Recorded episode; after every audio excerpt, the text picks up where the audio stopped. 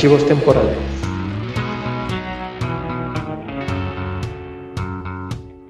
En esta ocasión les voy a pedir que se quiten tenis, que se pongan botas. Ah, no es canción de la... no, bueno, lo que pasa es que nos vamos de excursión hasta Egipto a desenterrar momias y tesoros. Nos vamos a la aventura, pues, y de, de tenis como que luego allá se llenan de arena, entonces vénganse, vénganse como ustedes quieran, cómodos. Aquí en Archivos Temporales vamos a estar hablando de la momia. Yo soy Héctor McCoy y los saludo como siempre, esperando que se encuentren muy bien y queden conmigo para platicar de estas aventuras. Mi compañero y amigo Raúl Hernández Skywaco. Hola, Guaquito, ¿cómo estás?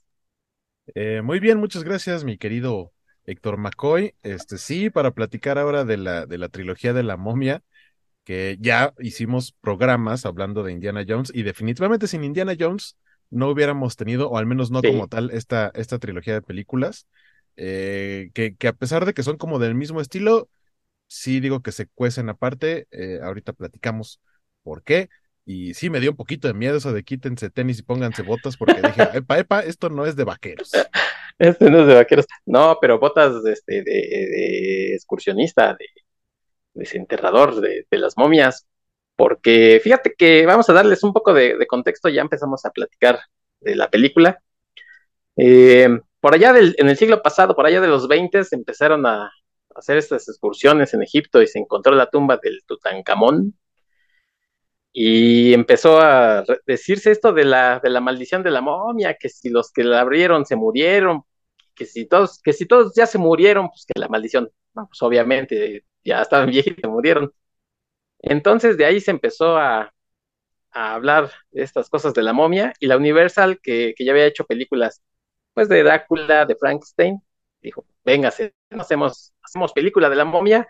Y en 1932 hacen eh, película de, de la momia con Boris Karloff, que ya había sido Frankenstein, y ahí empieza esta, esta, este personaje del Imhotep y Boris Karloff hace este momia y además hace eh, un doble papel, podría decirse, que se llama Arded Bay, también ahí en esa película. Y después hubo muchas secuelas que ya no eran con, con Boris Karloff, ni siquiera era la misma momia, eh, pero sí ya empieza esta tradición del, del personaje con las vendas y, y andan, anda matando por aquí y por allá. En los 60 la Hammer pues hace también los, sus adaptaciones con Christopher Lee como la momia, nada más que ahí el personaje creo que es Caris. Y en los noventas, ya saben, estos revival ¿no? que hicieron de, de Drácula, de Bram Stoker, con, con Francis Ford Coppola dirigiendo, el de Frankenstein de Kenneth Branagh. Y bueno, pues ya empiezan a, a partir de ahí a decir, ¿qué más hacemos? Pues la momia, ¿no? Y de ahí empieza ya a gestarse, a desarrollarse el proyecto de la momia, que hubo un montón de nombres eh, ahí implicados, no sé si tú sepas ahí quién andaba queriendo hacer la película. No, para mí nada más es Brandon Fraser. Pues fíjate que, que le, le, hablaron a Clint Baker, este señor del Hellraiser, Ajá. para que hiciera un guion y le entregó una cosa así bien obscura. Entonces le dijeron, este, gracias, le vamos a bajar dos rayitas. Y le hablaron a George A. Romero, este de La Noche de los Muertos Vivientes y muchos muertos vivientes, que técnicamente digamos que la momia pues es un muerto viviente, ¿no? Entonces le hablaron al señor, igual eh, propuso cosas bastante oscuras y le dijeron pues gracias por participar. Y otro viejo conocido es Joe Dante, Joe Dante que a lo mejor lo recuerdan precisamente por Capitán América, ahorita eh, Waco anda con su sudadera de Capitán América. Eh, también él empieza a desarrollar un guion y pues quería bastante dinero, le dijeron, no, pues tenemos presupuesto limitado, y finalmente, eh, porque él quería hacer una, una momia, ya que, se, ya que había sido este, Gary Oldman, ya que había sido este, Robert De Niro en Frankenstein, él quería hacer una momia con Daniel Day-Lewis, uh -huh. entonces este, le dijeron, no, pues sabes que es mucho, mucha lana, queremos bajarnos de, de presupuesto, y finalmente llega Stephen Sommers, les hace una propuesta y dicen, ah, bueno, a ver, sí, sí, sí nos late, porque los que, lo que les proponía era hacer una película de estilo Indiana Jones, estilo Jason y los Argonautas, y le dijeron, sí, sí, sí, sí nos gusta la idea, no te vas a gastar tanto, no, y bueno, pues empezó a desarrollar este, la película. Por ahí se dice que entre los actores que, se barajeaba para protagonizarla estaban Leonardo DiCaprio, que dijo sí, sí voy, pero tuvo que hacer la playa y ya no la hizo. Por ahí se dice que Tom Cruise ya estaba desde ese entonces ahí como que con ganas. Y nombres como, como Sylvester Stallone y Matty McConaughey y cosas así. Pero pues llega eh, Brendan Fraser, que tenía su fama ya por, por George de la Selva, creo, y algunas otras cosillas que había hecho, pero pues ya llega a protagonizar. Sí, hay de, justo George de la Selva y también este venía de ser, bueno, yo lo recuerdo en esta película llamada Cabezas Huecas o Airheads en inglés, con unos también jóvenes Adam Sandler, este, ay, ¿quién más salía ahí? Steve Buscemi. Este, Steve Buscemi, exactamente, sí, sí, sí.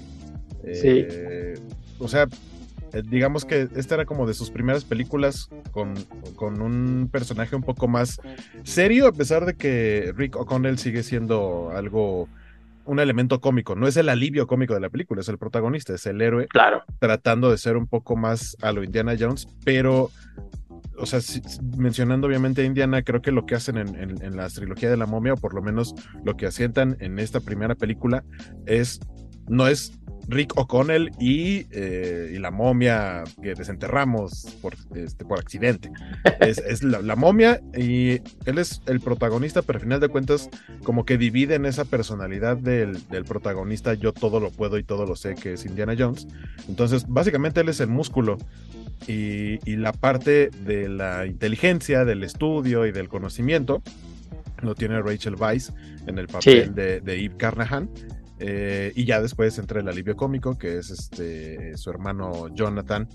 Este, y creo que, eh, o sea, justo jugando con, esos personajes, manejando los, los, diferentes eh, sus diferentes personalidades tal cual y lo que pueden hacer eh, combinándose es lo que le dio ese, ese no sé qué, qué, sé yo a esta película que contrasta creo yo bastante ahorita que mencionabas a las otras películas como de monstruos de Universal de la más o menos de la misma época viniendo de, de una de un drama como, como lo fue Frankenstein o también el megadrama de, de Bram Stoker eh, Drácula y esta no, o sea, este es algo totalmente diferente ni siquiera podríamos decir que son como del mismo universo. Esta totalmente es una película de aventuras, como mencionabas, muy a la, a la Jason y los Argonautas. Y obviamente regresando a Indiana Jones, que, creo que estuvo, estuvo bastante bien. Sí, yo creo que, que, también tenía rato, ¿no? Que no teníamos una película así de aventuras. Ya Indiana Jones tenía un ratito ahí en medio enlatado. Entonces, pues creo que esta película viene como a refrescar mucho en, ese 99. Nos presentan una aventura que sí, muy, con mucha comedia. Entonces sí, no es... la verdad es que sí tiene momentos por ahí medio grotescones con la momia. De hecho, yo diría que, la momia es un gran villano ¿eh? desde el cine. Yo sí lo pongo a, niveles ahí de Darth Vader, de Thanos, porque es un desgraciado ya voy por todas las siete plagas y mata por aquí, por allá y además pone cara como de pervertido. Bueno, si ya fue después, Se, volvió, meme este, este actor que se llama Arnold Vosloo, que sí, se inmortalizó en la actualidad. O sea, mucha gente lo ubica, probablemente nuevas generaciones que a lo mejor no, no necesariamente han visto ninguna de estas películas lo ubican por el meme y no tanto por de dónde salió, pero sí, él interpreta a Imhotep, que sí, también creo que es un, es un gran villano, es un gran antagonista, o sea, sí, de pronto hay momentos en los que sí saca acá una preocupación más que un susto sobre lo que puede pasar, porque esto que dices de, de, la idea de, ah, pues es que tiene comedia y así. En este tipo de películas, normalmente no ves que a casi ninguno de los personajes le suceda, ni siquiera a los secundarios, le suceda algo, o si les sucede algo, es como afuera de cuadro y, nada más te imaginas, o sea, sabes que le pasó algo. Y aquí no, o sea, el hecho de pronto de ver, por ejemplo, a los secuaces estos a los que les tiene que robar este, los ojos o la lengua y así, de pronto, me robó mis ojitos, que dices que, pero que ahorita platicamos de la estupidez que, justo de toda la película, el único que no ve porque trae lentes es al que le quitan los ojos. Es uno de los tantos sinsentidos que tiene la película, pero no, bueno, no solo la película, las películas tienen una gran cantidad de, de huecos, de tonterías y demás, Sí, pero que siento yo que no, no estorban para el dinamismo que lleva el cómo la cuentan y el cómo obviamente al final los héroes tienen que ganar porque héroes y porque blancos heterosexuales como la época lo marcaba exacto. Y tienes razón, fíjate que la película no es perfecta. Ya si te pones y ah, te sientas y la analizas, sí tiene un montón de problemas, pero creo que suple todas esas carencias que tiene de guion y, y incoherencias. pues, tiene un gran corazón la película. exacto Y, y es más la aventura y cómo te lo va llevando que, que pararte a decir, este, ay, no, eso no va ahí. Ya, si te pones Eso a no pensar, tiene- ya se te fue la Eso no película, tiene ¿no? sentido.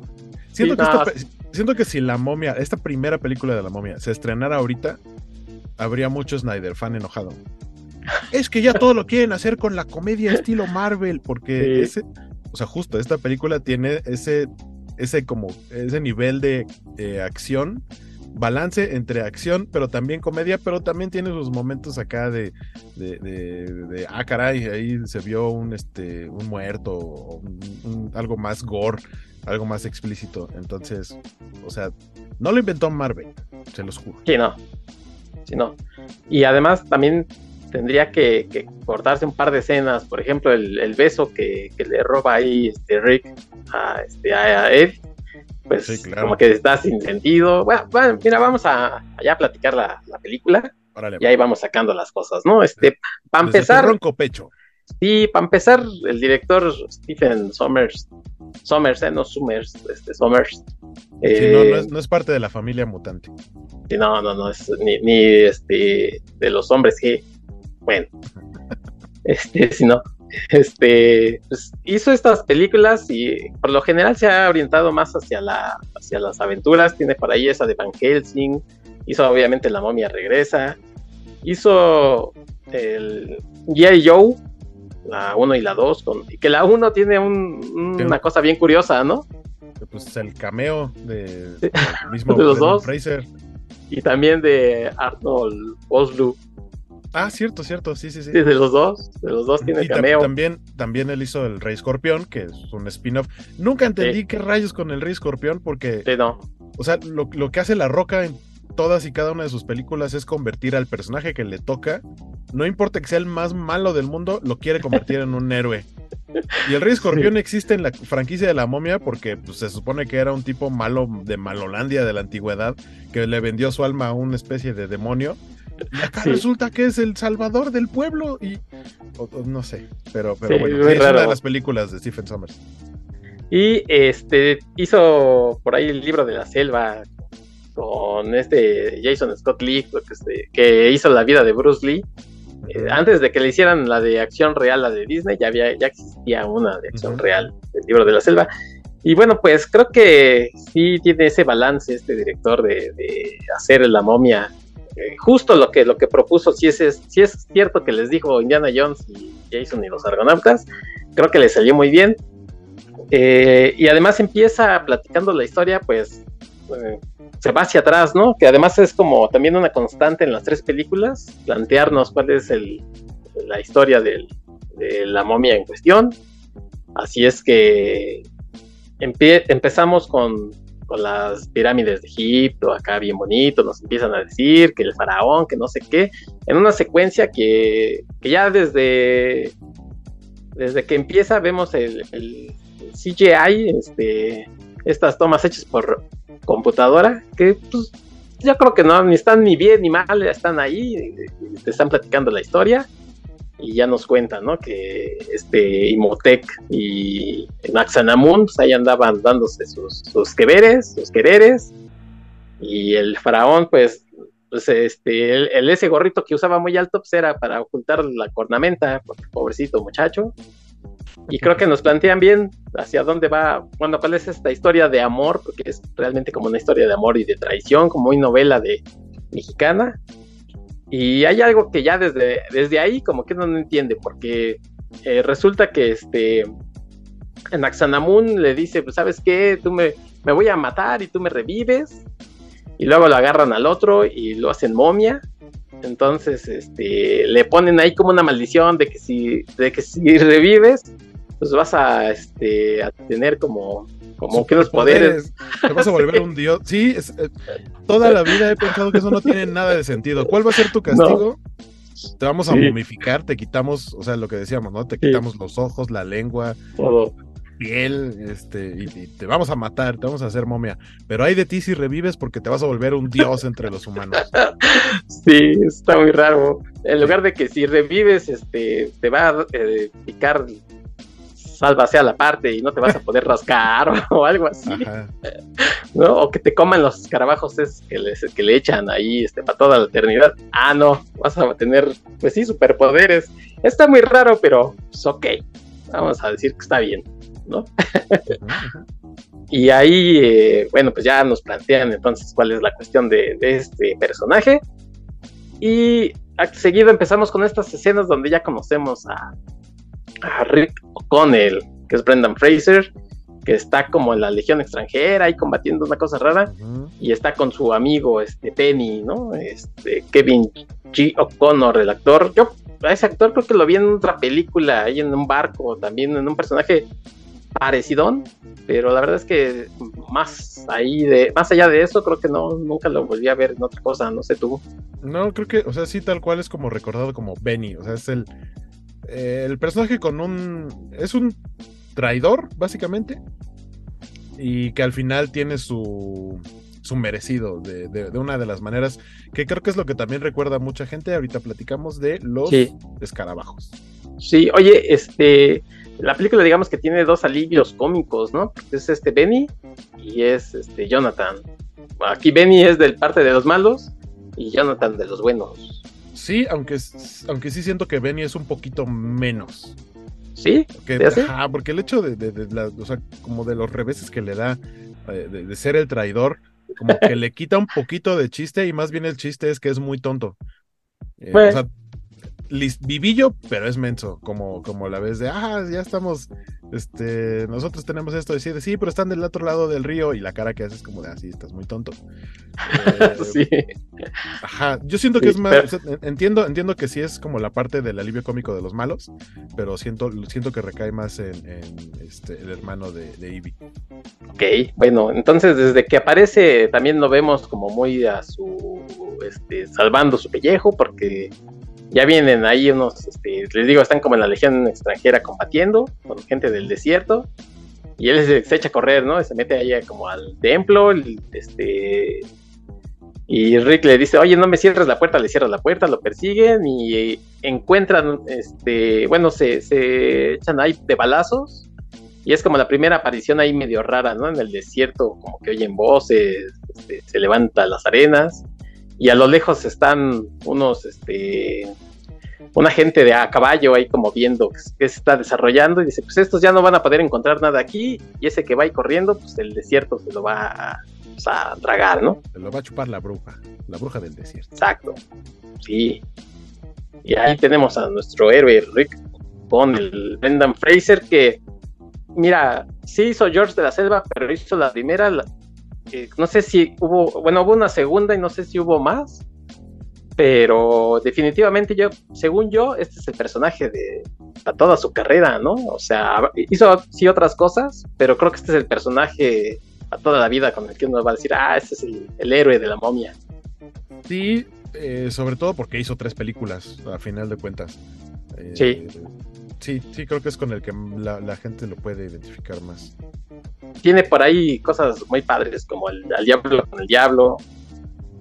Eh, hizo esa de mi novio atómico, que es un chavo que se queda encerrado. Esa es de, esa sí es mi película favorita de él. Este, ¿Cuál? Es, mi novio, mi novio atómico, pero ¿cómo se llama en inglés? A Blast from the Past se llama. Ajá, sí, porque se queda encerrado. Ajá, se queda encerrado ahí en el, en el sótano pensando que hubo una guerra nuclear, ¿no? Los papás le decían, no, no salgas. No salgas. Sí, está padre esa película. hizo este, la de los Looney Tunes, este Pack in Action. Eh, de, vuelta en acción, exactamente, que está mitad de mitad personas live action con eh, caricaturas muy del estilo de Roger Rabbit. Este... Más bien es, bueno, sí, cierto, pero es como no continuación, sino más bien del estilo de Space Jam, ¿no? Fue después. Sí, sí, sí. Sí, fue después de, Space Jam. Y mm, que incluso este, por ahí dicen, ay, esta es mejor que Space Jam. Este, los personajes sí están, sobre todo los Looney Tunes, pero bueno, o sea, por ahí algún día platicamos incluso las dos, a ver qué, onda con ellas. Y tenía como que una carrera muy prometedora, este, cuando de pronto pues como que se desapareció, ya después nos enteramos que tuvo un divorcio, falleció su mamá, tuvo un encuentro ahí, este, pues creo que abusaron sexualmente de él, el productor medio lo bloqueó y hasta que recientemente, ¿no? Por ahí hizo algunas cosas, hizo este empezó a salir en esta serie de la Doom Patrol. Doom Patrol. Y ya más o menos empezó a hablar de él. Eh, iba a salir en Batgirl, creo que iba a ser Firefly. Eh, sí, de hecho, o sea, tal cual la película sabemos que quedó enlatada, y, pero se completó y el mismo Brendan Fraser dijo que era una lástima porque iba, o sea, que él le puso obviamente todas las ganas del mundo, no solo él, sino todo el cast, toda la producción, entonces que sí, que era una lástima que quedara enlatada y pues nos vamos a quedar con las ganas de, ver eh, esa encarnación del, del, personaje y de esa parte del Bati-universo que algo similar le iba a pasar justo a otra película de los Looney Tunes, que era la de Coyote contra Acme, pero como que causó tanto revuelo el hecho de que se hiciera noticia de que Warner dijo que ya la iba a enlatar para salvar, o sea, para ahorrarse impuestos. Es una cosa muy rara, justo como no hay una legislación al respecto, a ellos les sale mejor, o sea, incluso con todo lo que pueda ganar económicamente una película, si al final se terminan ahorrando más impuestos enlatándola, es lo que hacen. Por eso ahora ah, sucedió con Batgirl, iba a suceder con la del Coyote contra Acme, pero al parecer como, como que vieron que sí había mucho interés, lo que van a hacer no es lanzarla ellos, o sea, no va a salir para HBO Max ni para cines, sino que la van a vender a alguien más que esté interesado, que podría ser Netflix o cualquiera de las otras plataformas. Pero también hizo que eh, en Estados Unidos... Eh, no sé si desde el Senado o dónde, eh, algún, alguno de los legisladores ya levantó una propuesta sobre la legalidad, porque a final de cuentas, pues estás echando a la basura el trabajo de un montón de gente. O sea, a lo mejor le pagaron a esa gente, pero, pero no están creando el portafolio. O sea, vas a decir, trabajé en un proyecto que nunca salió. Entonces, en teoría, ahorita eh, potencialmente se vaya a, a gestar una nueva ley justo que proteja el hecho de que si produces algo, no lo hagas solamente para después enlatarlo y ahorrarte impuestos, sino que de verdad lo, le, saques provecho o si no, pues mejor no hagas nada. Eh, y esto en parte, o sea, el, el parteaguas creo yo fue Batgirl, eh, y ahora lo de Coyote contra Acme. Y también otro caso es la, esta serie de animaciones que anunciaron para Batman, que después dijeron que siempre no, a pesar de que ya estaban terminadas. Tan es así que en Prime Video ya en un mes se estrena la serie de cortitos de, eh, creo que es como de, Navidad o de, fiestas de Batman, con diferentes cortos, con diferentes estilos de animación. Y para allá va también la nueva serie de Bruce Team de, Batman. Eh, ya me desvié un poquito, pero pues viene no, no, de, la parte de, de, Batgirl y de Brendan Fraser trabajando ahí. Sí, y, nada más, este, también la gente que hace películas, este, productores, directores, también al parecer como que dijeron, oye Warner, eso no está chido, este, porque al final si hago algo y resulta que no lo quieres estrenar, pues mi trabajo no se exhibe y nadie sabe si estuvo bien o mal, así es que mejor ya no, ya no platicamos contigo, ya pues también vieron que yo creo que bajar dos rayitas, y en el caso de Batgirl, ya para terminar, a diferencia de lo, del Coyote, creo que sí no hay como que el respaldo, nadie se quedó con una copia ni nada del trabajo para, ya sea para exhibirse o para terminarse, dependiendo en cómo estaba la, la postproducción de la película, así es que eso sí definitivamente parece que va a ser más difícil que veamos algo algún día. Y, sí es una lástima, este, pero bueno, del lado, digamos, serio, este, el año pasado hizo este, bueno, se exhibió esta de, The Wild, de la ballena, y ahí Brendan Fraser ganó un, Oscar, y entonces más o menos como que su nombre volvió a, sonar para estar en varios lugares. Pues ojalá, ojalá reviva como actor.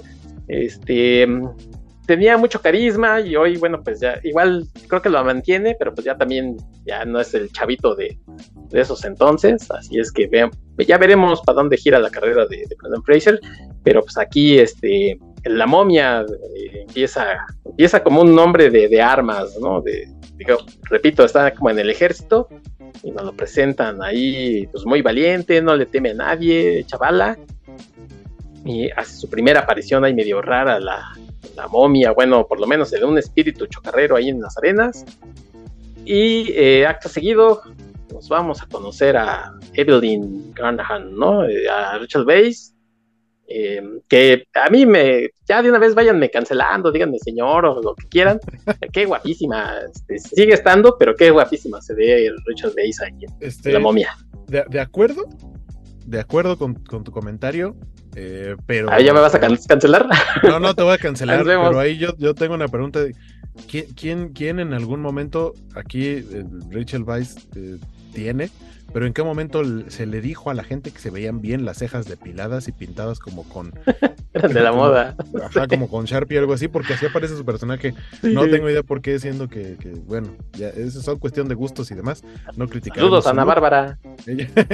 Eh, Rachel Weisz, que me parece que es parte muy importante del corazón de la película, el, el estilo que le dio a este personaje de Evelyn, que sabemos que es una, eh, por llamarlo de alguna manera, un ratón de biblioteca, eh, sabe perfectamente de todo, es la parte, es el cerebro, ¿no? Eh, y, técnicamente el personaje de Rick O'Connell es básicamente nomás el músculo y el que sabe disparar y a final de cuentas terminan juntos porque saben que él es la única persona que sabe en dónde se encuentra la entrada a este templo que pues, están buscando.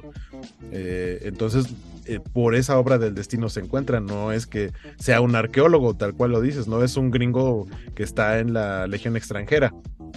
Y, y eso es lo que hace que se terminan uniendo y pues ahí hacen, tienen química porque aparte también como que de eso se trata ellos en las películas, incluso ya cuando tienen un chamaco, hay una escena en la 2 en la que Sí. el chamaco está parado junto a ellos y ellos por darse un beso ardiente le secuestran Acá, al chamaco, o sea, de eso se trata, de eso se trata de este- en estas películas, la química que tienen ellos dos, de que nada más se ven, echan chispas con los, con los ojitos, les ponen la musiquita romántica y se dan un beso. Eh, Sí. que creo que son una, una gran pareja y que qué gran talento eh, de Rachel Weisz de hacer un personaje tan bonito, porque es muy lista, es este eh, muy tierna al mismo tiempo, aparte es muy guapa, pero no es este tipo, no es una femme fatal como en, como en otras películas suele ser la heroína, ¿no? Entre comillas. Y, y vas viendo cómo poquito a poquito va con sus propios, eh, con sus propias armas, eh, aprendiendo a defenderse en una situación de acción y no terminar siendo solo la damisela en peligro. Porque totalmente al principio podría ser eso. Pero ocupa mucho este de no soy solo una cara bonita, ¿no? Y de pronto, pues sí, ya trae sus botas y, y sabe como medio cómo defenderse y demás. Y eso, eso sí evoluciona su personaje para las demás películas, que ya después la ves eh, teniendo un poco más de escenas de acción y demás. En parte tiene que después se inventan que resulta que es la encarnación de la hija del, del faraón. Sí. Eh, es una cosa rara ahí en la 2, ahorita platicamos de eso, pero eh, qué, qué bonito personaje, me gusta mucho Evie, Evelyn Carnahan, que después es Evelyn O'Connell. Sí, oye, ¿sabes en dónde se ve todavía más guapa Rachel Weisz? ¿Dónde? En La Momia 2. Es decir, me, pensé que me ibas a decir en el fondo de mi celular. no, no, no. Este, sí, eso que, que comentas, ¿no? Que si no es el- la clásica chica en peligro, ni tampoco es como la todo así de, este, pues, yo aquí la... Todavía no estamos en, en épocas así de, de- en este 99 de la super feminista, entonces sí es como un personaje muy equilibrado, sí tiene un poco de, necesitan rescatarla, pero no es que sea este, de- débil ni sumisa. O sea, creo que el personaje para la época estaba un poquito adelantado, pero pues está muy bien hecho por, Rachel Weisz. Y eh, eh, la conocemos en esta escena de la que es- está este, guardando unos libros. Y tira toda la biblioteca cual fichas de dominó. Este, y dicen que esa, que esa escena se hizo en, una sola toma, eh, digo, y además tenía que quedar a la primera. Exacto, y debe decir, y qué bueno. eso de levantar los libreros y los libros hubiera sido un dolor de trasero, ¿no? sí. Un dolor de salva hacia la parte. Sí, exacto. Y ahí la conocemos, muy acá. Y aparece también este señor, este Erika Bari, que sale, creo que siempre sale como de personaje del Medio Oriente, una cosa así, es señor Terence Bay aquí, este, que es el, el su jefe de, Evelyn. Y primero como que la quiere correr y dice, pero pues yo soy acá la, la que sabe organizar esto, bueno, pues ahora levántale todo. Y eh, entra también ya John Hanna, que es este, Jonathan Carnahan, por ahí en unos sarcófagos que tiene, hace su primera aparición como chistosito bueno, pues ya sabemos, eh, ya con la presentación más o menos sabemos hacia dónde va el personaje de, John Hanna. Que, lo curioso, digo, hasta el momento de lo que vemos en la película, el personaje, Rachel Weisz es, eh, es inglesa, este, obviamente es esta parte de son los ingleses estudiosos y demás, pero pues también fueron los que colonizaron toda esta parte del Medio Oriente y demás y que veamos como a los malos, entre comillas, ¿no? A los que atacan a los buenos y los buenos son el ejército británico o, bueno, los buenos terminan siendo, terminan siendo como los británicos y los malos son los que están vestidos de negro y misteriosos y demás, que son los egipcios. No es un discurso muy bonito que digamos, pero bueno, para, para dentro de la microhistoria que no tiene que ver con banderas, sino con cuestiones eh, históricas, vamos a, ver qué funciona. Y ya después vemos que en sí los egipcios no son malos, sino que estaban protegiendo la tumba de, la momia para que pues, no la revivan, ¿no? Porque los blancos son tontos y básicamente, o sea, aquí nuestros héroes terminan resolviendo algo que ellos solitos causaron. Sí. Y, es, y eso se repite en todas las películas. Aquí nada de que los no es como no es como en los cazafantasmas de que hay que llamar a los cazafantasmas porque se nos escaparon unos fantasmas, no. Aquí es nosotros la cajeteamos, pues hay que resolverlo porque nomás nosotros sabemos cómo arreglarlo. Sí. Sí, sí, que, que viene un poco también motivado por entre que no se creen estas cosas de la maldición y así de, ah, total, no pasa nada si abrimos tal cosa o si decimos tal cosa pero pues a la mera hora sí les pasa, ¿no? E, ella dice, ¿qué pasa si abro este libro que básicamente es como el libro de los muertos? ¿Qué pasa si leo esto? Porque aparte ella sabe, ¿no? Sabemos que es ratón de biblioteca, entonces por supuesto que sabe leer este libro de los muertos, que hasta donde yo sé, no estoy seguro. Pero en esa época no había libros, entonces no sé por qué había un libro de ese tipo, tendría que ser sido como un pergamino o algo pergamino, así. Pero era un libro, ¿no? Entonces ella dice, vamos a leerlo, claro que sí, como en Evil Dead y demás películas. Si se encuentran algo que era de hace muchos años, lo tenía abrazado un muerto, tenía que ver con algo así, no lo lean. Si el libro se ve, no lo lean, déjenlo cerrar. También pasó en, Hocus Pocus, también las brujas reviven el libro ahí con un ojo y todo y lo leen y reviven. Todo, no hagan eso. Déjenlo cerradito. Un museo, pónganle cadenas, lo que sea porque aquí al final de cuentas ella termina leyendo eso y el que se da cuenta es, si no me equivoco, es su jefe, ¿no? El que le dice, no, no lees el libro y ella no, así ah, eh, el, otro, este, que va con la otra expedición. Ajá, ah, cierto, ah, porque, bueno, nos estamos brincando, este, el hermano le, hay que, cuando la, lo presentan, le, le muestra la cosa esta como llave rara. Mira lo que encontré. ¿Crees que valga algo? Porque esa es la personalidad de Jonathan. Es, él quiere varo. quiere vender. a él no le interesa. Eh, eh, está igual de, es igual de estudiado que su hermana, pero a él lo que le interesa es la lana, no el conocimiento. Sí, exacto. Entonces, este. Eddie le dice, oye, ¿dónde encontraste esto? Bueno, pues alguien me lo vendió en tal lugar. Y se van a ese lugar y resulta que el que conoce dónde encontró esas cosas, pues es Rico Connell, que está en una cárcel que lo van a ahorcar y que casi, casi dicen que esa escena se le salió de las manos y que Brenda y Fraser sí estuvo medio ahorcado unos cuantos este, segundos. Sí, le causó, le causó problemas de espalda eso. Sí, oye, y no es la primera vez que, que pasan en las películas que platicamos, porque a Michael J. Fox también le pasó en Volver al Futuro y este, Brendan Fraser. Entonces, yo por eso me retiré de la actuación porque querían que hiciera una escena de ahorcamiento. Y dije, no, ahí muere. Cosas no ah, pues, ¿Qué escenas andabas haciendo? Oye, como ese meme, ese historietita de Darth Vader, ¿no? Que lo, sí, lo, que lo está Más fuerte. ¿Qué? sí.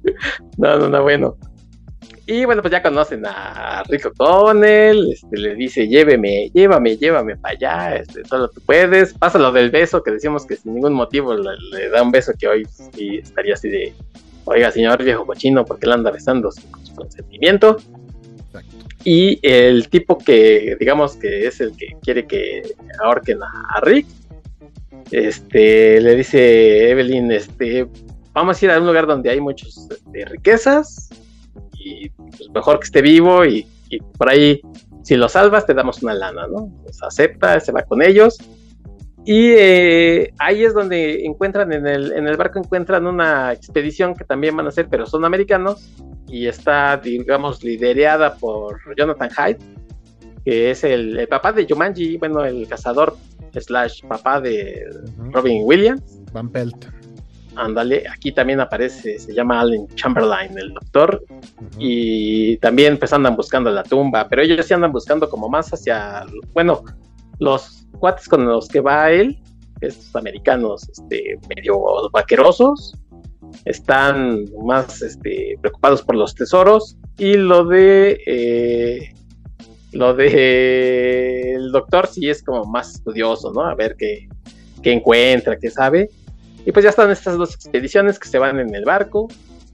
Eh, pasan ahí las aventuras estas que otra vez los eh, quieren evitar que lleguen a, pues, al templo, les este, hunden el barquito y pasa esta escena, ¿no? Donde Benny otra vez reaparece, se encuentra con, con Rick y unos quedan de un lado y otros del otro, que resulta que al final es lo mismo, ¿no? Porque todos modos van a llegar llegan a casi al mismo tiempo, ¿no? Este, unos en caballo y otros en camello, pero pues ahí todos muy, muy contentos echándose competencias. Este, y ya ahí es donde este doctor, ya después de que encuentran las, la tumba, se meten al templo, esta escena muy padre de los espejitos, ¿no? De, la luz que para iluminar la tumba, esta escena está padre. Está muy padre, sí, sí, sí. Sí, buena idea. Eso sí, haciendo un breve paréntesis, creo que en general en las tres películas tienen un gran diseño de producción. Tal vez falle en algunos puntos ya a la hora del, detalle fino, sobre todo en el, CGI. Pero, eh. pero el diseño de producción en general, sobre todo las cosas que son prácticas, están muy bonitas. Sí, sí, sí. Y bueno, pues este encuentran por ahí el libro, este, los de la expedición de este doctor, Evelyn tiene la, digamos, la llave, y que es esta cajita como con unos picos medio, chistosones y al final eh, le quita el libro, se ella lo abre, empieza a leer y es cuando él despierta, pues estaba medio jetón ahí después de, de un este día de trabajo y le dice no lo leas, ¿no? Y es cuando despierta finalmente la tumba, la momia, que bien chistoso porque en la, primera escena donde digo que eh, explican todo esto de, del viejo Egipto y que este Imhotep fue momificado. Lo, ahí se ve claramente cómo lo están vendando. Y está, pues, como tenemos la idea esta de las momias, ¿no? O sea, todo vendado con los brazos cruzados, imposible que se pueda mover. Incluso dicen que Arnold Buslow dijo, sí, sí me la viento. Y después, con las horas de, producción y, de la que se filmó la escena, fueron como dos, tres horas en las que estuvo así. Dijo, ya, ya sáquenme de aquí, ya no aguanto. Ya, ya. Se, me durmió hasta donde no les quiero contar así donde no me da el sol, ya, ya se movía así, no se podía rascar. Como gusanito. Sí, y cuando abren la tapa del sarcófago dicen, miren, fue enterrado vivo porque aquí se ven las uñas, ¿no? Pues sí, ¿cómo? Si estaba este, envuelto como tamal. estaba envuelto como tamal, pero luego le echaron los escarabajos, ¿qué tal que se comieron ah. las vendas? Ah, bueno, pues puede que sí, pero también le comieron las uñas. Sí, pero si le comieron las, las vendas, ¿para qué se las pone? sí, es inconsistencias, ¿no? Otra vez que le vamos a poner tantas cosas encima una de otra que tiene, no tiene sentido que le hayas puesto la primera. Sí, exacto. Pero bueno, pues ya reviven ahora sí a la momia. Este, pues ellos ni en cuenta, ¿no? Este, de lo que está pasando. Llegan los Medjay estos a, a tratar de evitarlo, pero ya es imposible. Y ya empieza ahí, la, digamos, la aventura eh, de, la película. Sucede, entran a, la tumba y uno de ellos, este, que está medio cegatón. Digo, yo, yo lo entiendo porque pues, yo estoy más este, ciego que un topo. La verdad, si se me caen mis lentes en un lugar bastante oscuro, no vería nada. Pero este. A, la momia, ¿cómo se le ocurre quitarle los ojos al que no ve? Pues sí, aquí, aquí un saludo para don Carlos Rambert, este fanático ah, ah yo pensé que también estaba más ciego que. Ah, no sé, también usa lentes, pero no sé qué tan ciego esté, pero, pero es una escena muy estilo Scooby-Doo, ¿no? Como, como, como Vilma buscando sus lentes.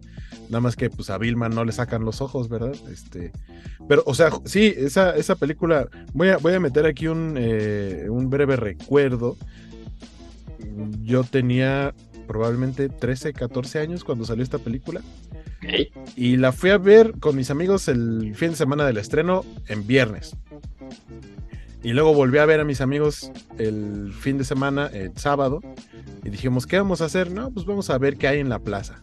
Fuimos a la plaza y no, pues que vamos al cine. Y la única película que nos quedaba en horario era otra vez La momia. Y dijimos, otra vez La momia. Bueno, está divertida. Y la volvimos a ver.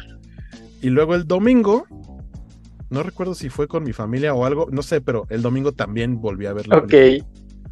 O sea, sí, por mucho tiempo fue como referencia de chistes y demás entre, entre mis amigos y yo de la secundaria y también por eso le tengo mucho cariño.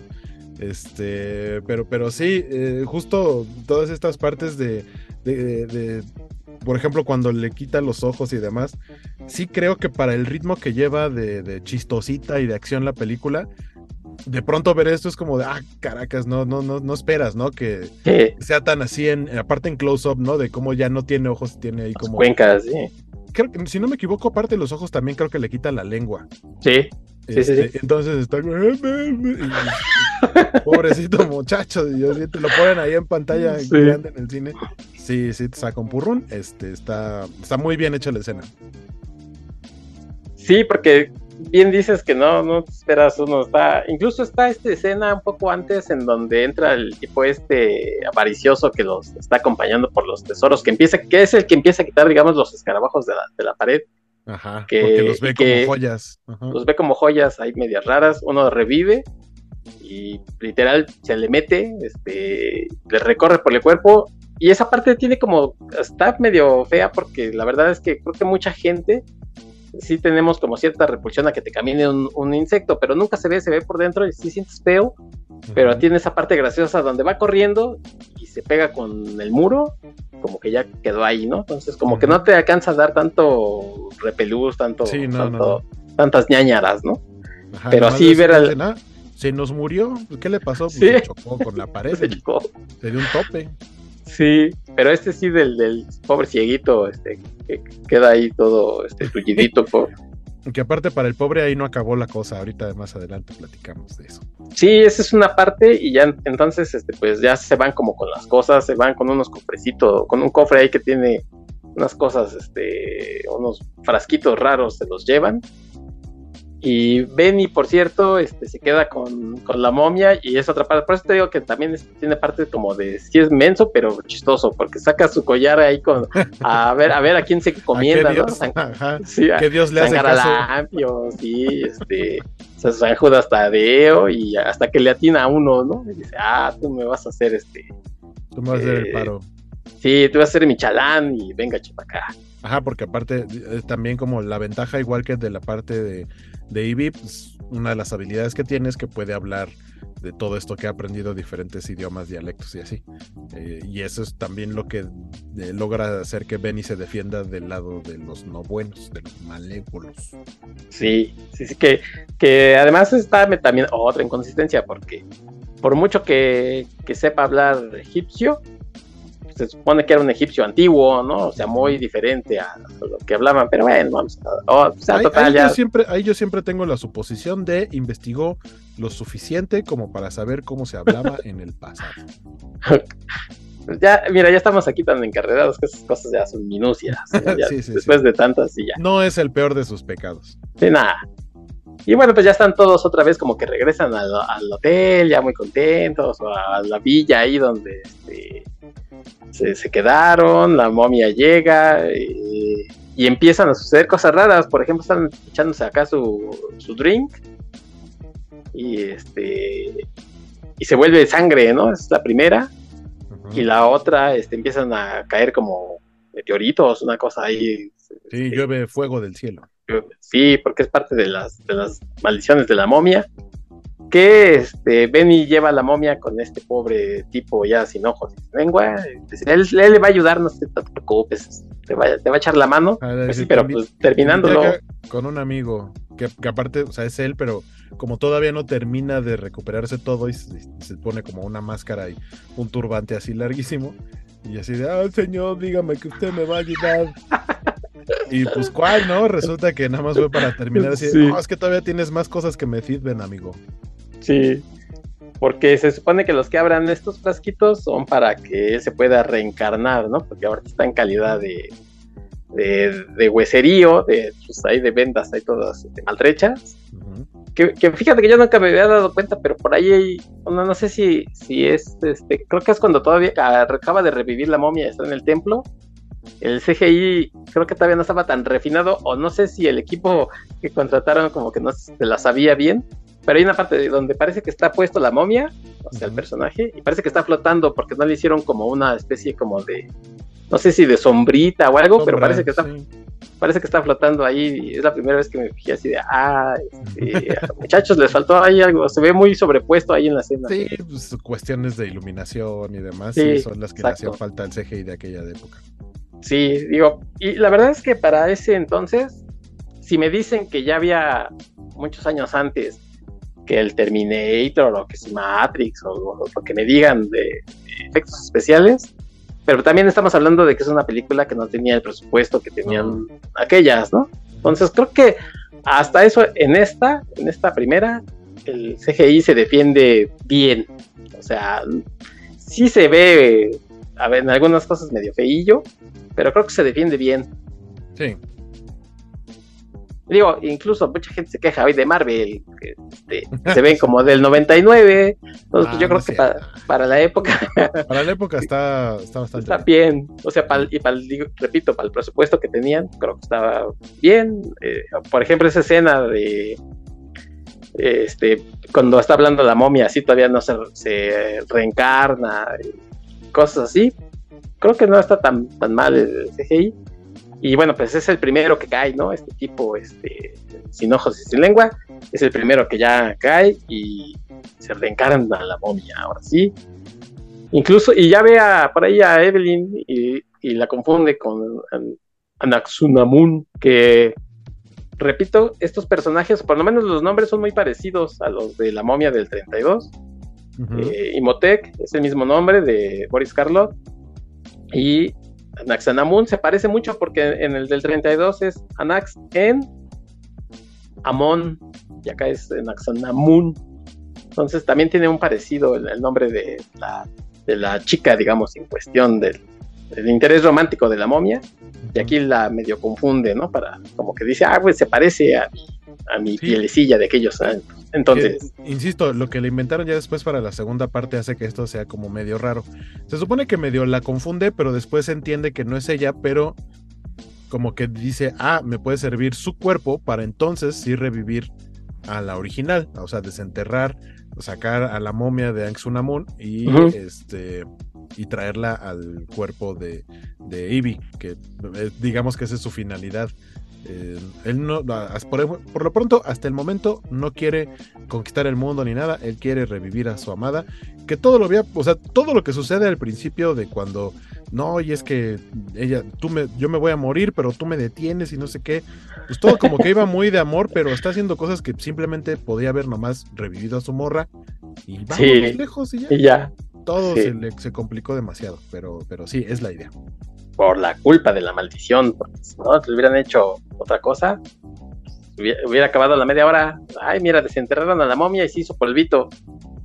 Y ya, créditos finales, ¿no? Este, Rick con, con Ivy y ya, se acabó la película. No, pues no.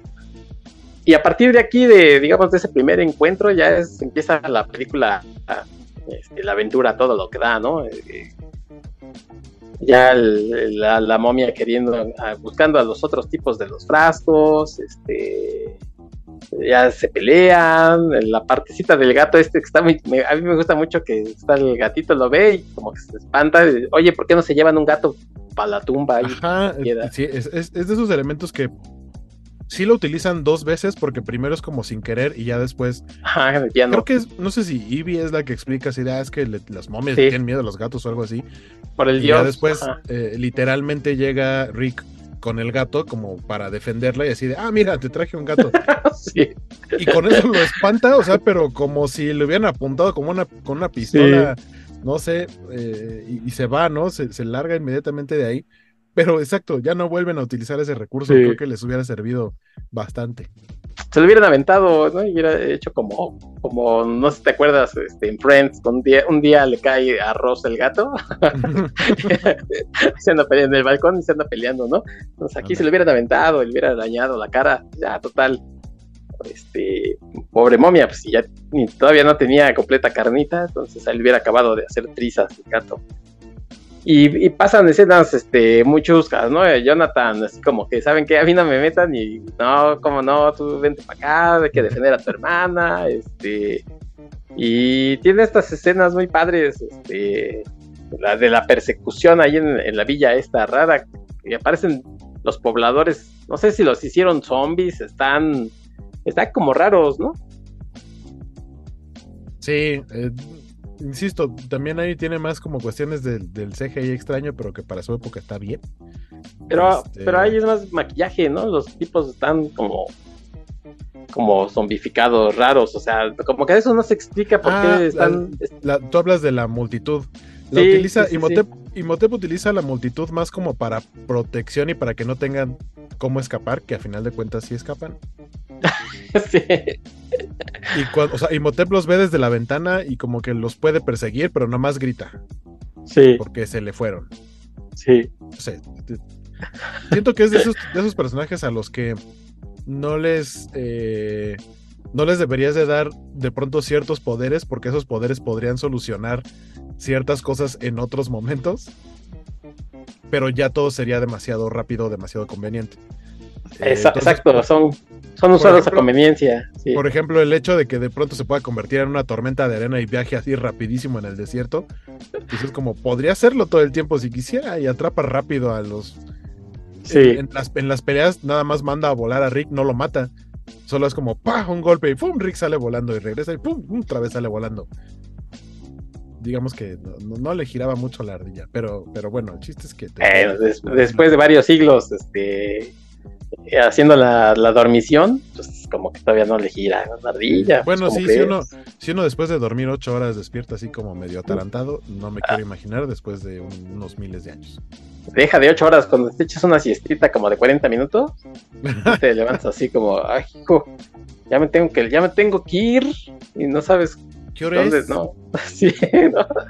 ¿Por qué oscureció tanto? Pues, Así, pues, ¿Por qué me sí. está gritando mi jefe? Sí, entonces pobrecito del Imotec. Y este, y por ahí ya nos revelan, ¿no? De, de esta de estos tipos que andaban cuidando dizque la tumba para que precisamente no despertaran a, a la momia, que es un, que es el jefe de, de Eddie. Este, les dicen, pues somos parte ahí de, de todo un grupo que, que está cuidando de muchos años. Aparece este personaje de Odette Fair, que se llama Ardet Bay. Y curiosamente, Ardet Bay era Boris Karloff en la, en la original. Pero aquí creo que nunca le dicen este, Ardet Bay hasta la segunda, No. creo que ya le dicen el nombre. Y como curiosidad, este tipo Odette Fair, alguna vez yo escuché y le bus- lo busqué este, ahora, que sonaba para ser Iron Man antes de, obviamente, de Robert Downey Jr. Decían que él podía, pudo haber sido Iron Man. Pues, No, no, o sea, ni idea por qué, porque además creo que hizo algunas otras cosas, pero nunca fue famoso ni, ni nada, ¿no? Entonces, seguramente de haber dicho, pues para meterle a alguien en la armadura y que se aguante. pero- Tendría, ajá, tendría sentido, eh, porque obviamente siempre las producciones de ese tamaño tienen dos opciones. O pones a alguien turbo famosísimo, como fan cast, o pones a alguien totalmente desconocido para que entonces no haya una expectativa. Entonces, pues por ahí tú podría haber tenido sentido. Pudo haber sido. Ya no. Sí. Pues sí. Pero bueno, él fue un candidato disque para el Iron Man. Y ya no le explica, ¿saben qué? Este, vamos a ayudarlos porque pues tenemos que, que evitar que la momia se, se haga fuerte y ahora sí nos cargue, ahora sí que nos cargue el payacho. Y se, se rapta la momia a Eddie y estos este, pues van hacia él, ¿no? Por ahí hay un señor que fue aviador, entonces le piden que, que, este, que los lleve en su, en su avioneta. Este, una de las escenas que a mí más me gusta es cuando Jonathan está en la multitud y se los encuentra, ¿no? y se hace pasar ahí también. Como Él se, se, mezcla, lo suyo es resolver en el momento. Sí, y aquellos, aquellos este, peleando, eh, sacando las espadas, matando. Métanse ahí al, este, el drenaje, ustedes, y acá y el.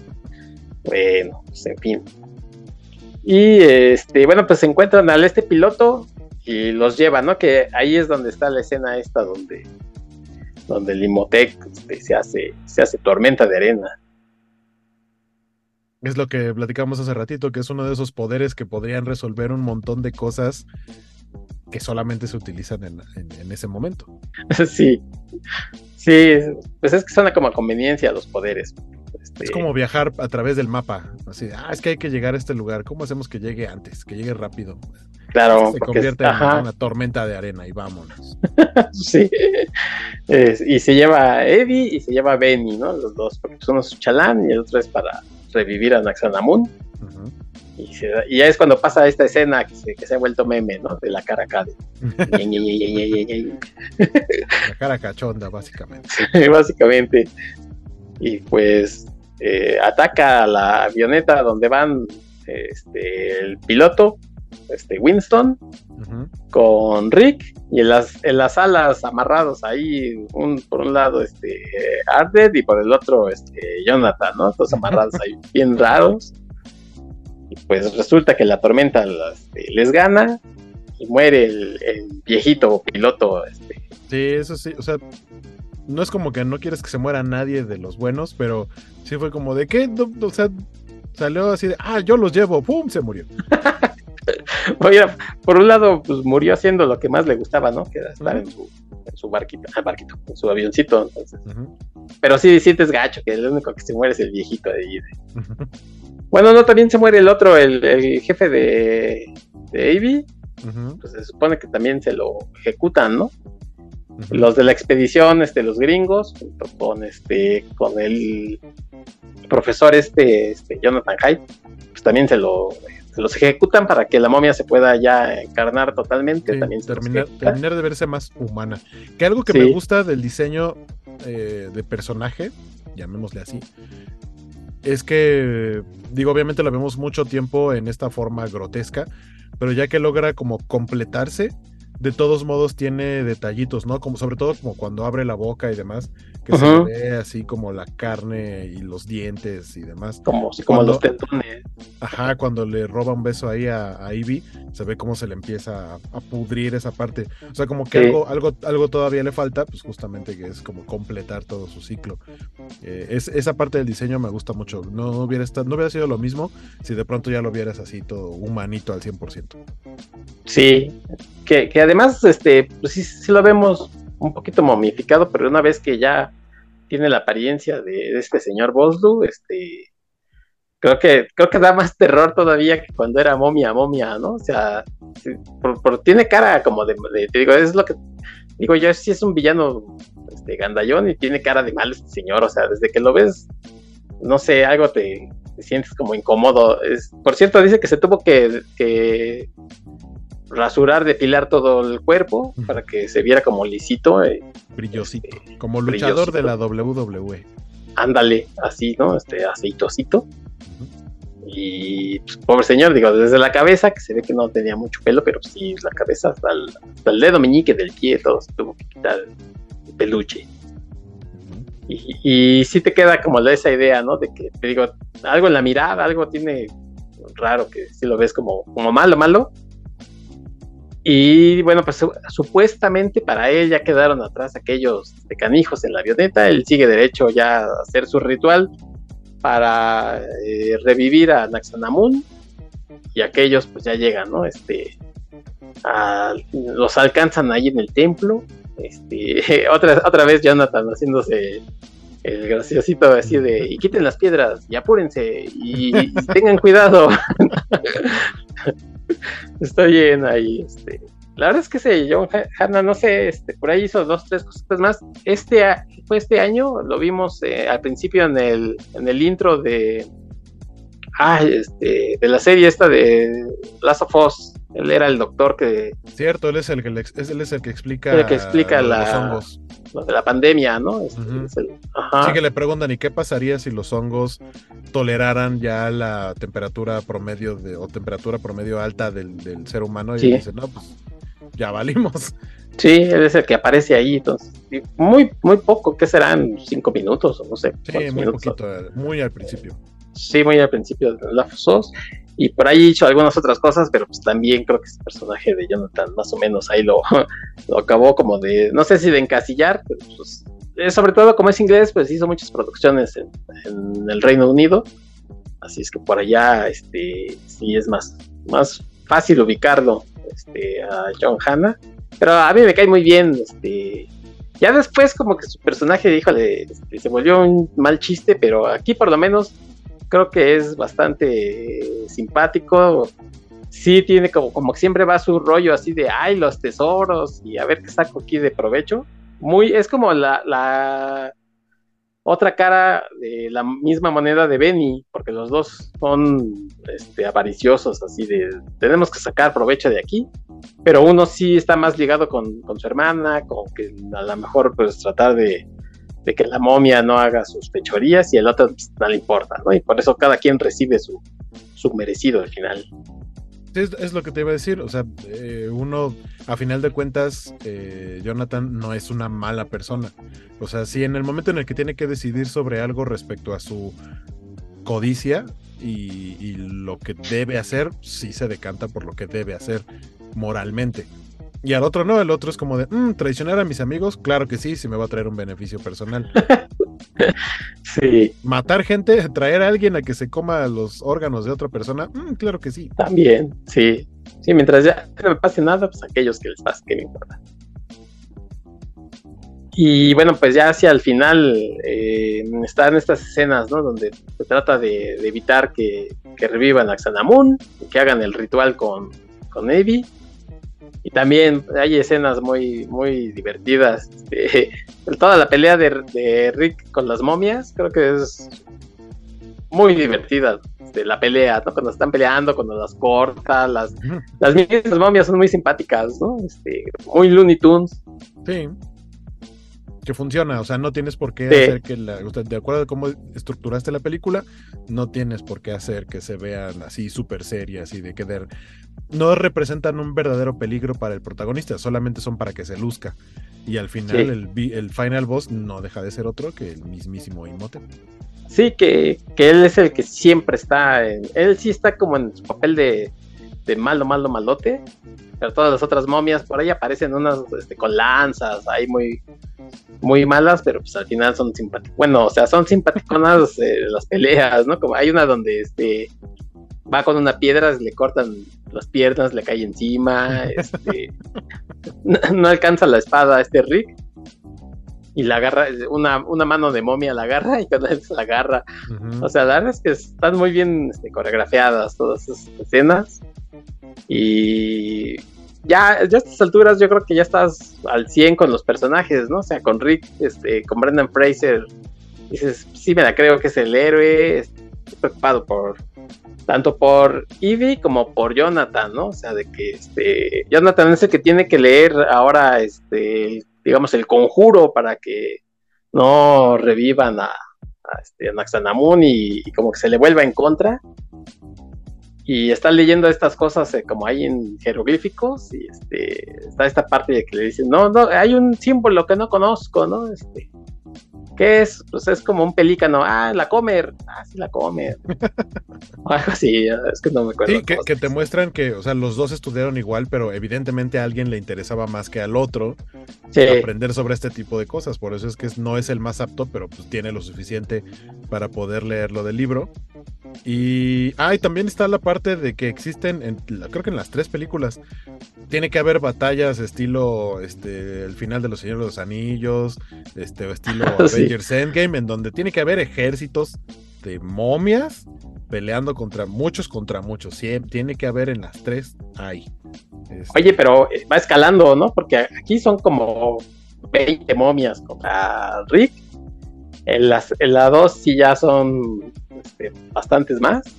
Y en la 3 ya esos eran este, miles, ¿no? Ahí de, el ejército del... De, terracota.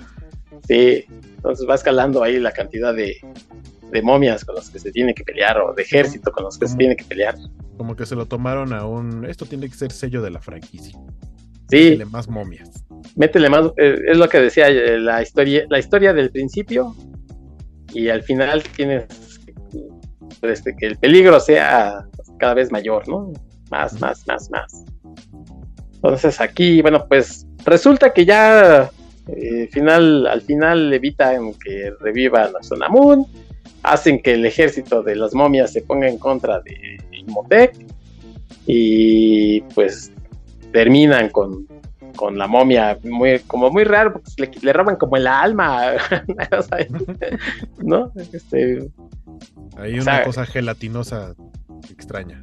Sí, y, luego, este, pues ya, ya es como un ser humano normal y le lo atraviesan con la espada, ya se muere, dice que se muere.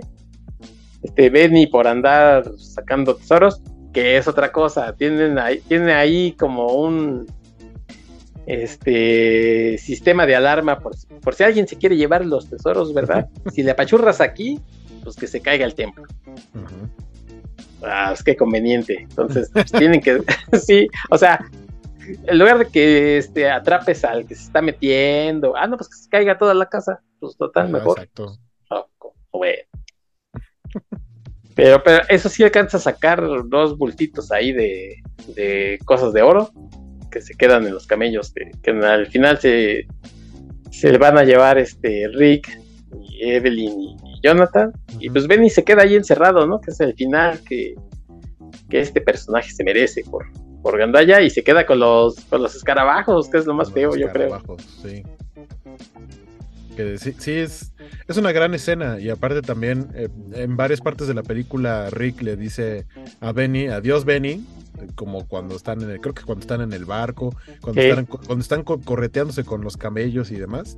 Y aquí al final, pero cambia totalmente el tono, porque nosotros como que le gritan un tono de burla, y aquí ya es un híjole, o sea, en algún momento se ve que fueron compas, y después hubo traiciones, y sí lo ve como ya de, pues ya no pude hacer más por ti, ¿no? Adiós, Benny. Ahí te ves, que te coman los, no, los, no, los, gusanos y los, los escarabajos. Los escarabajos, para siempre, ¿no? Se quedan, ya se queda ahí. Este. Ahora sí, adiós para siempre, ya, ya que. Y bueno, pues, mira, yo no vi tantas veces en el cine como tú la, la película, pero sí la he visto tantas veces y me sigue gustando. O sea, independientemente que uno lo pueda ver y analizar, entre comillas, Ah, la verdad es que para mí sí es de top de aventuras. Este, a mí me gusta mucho la momia.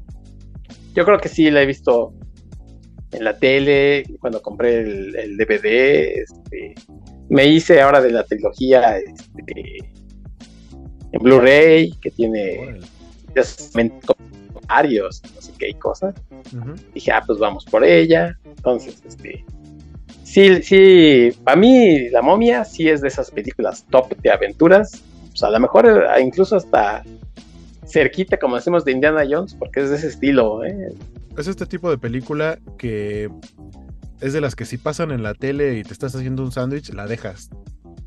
Y ya te vas al sillón a terminar de verla. Sí, sí, creo que tiene ese, efecto.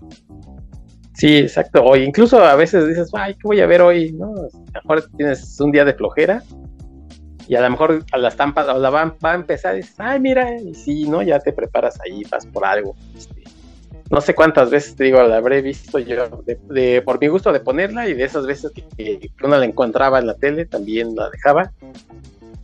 Y además eh, sí tiene sus inconsistencias, pero repito, tiene tanto corazón, este, eh, los personajes, la aventura está ahí, que pues creo que es lo de menos, ¿no? Todo lo demás. Este, y además tiene un montón de cosas que, creo que fueron no, innovadoras, pero sí recuperaron, como que querían ya volver a hacer películas así de ese estilo de aventuras, pero pues como siempre la, primera, este, que fue esta, pues es la que más pegó, ya después eh, los productores cuando vieron que fue un super éxito, porque lo fue, dijeron, ¿sabes qué?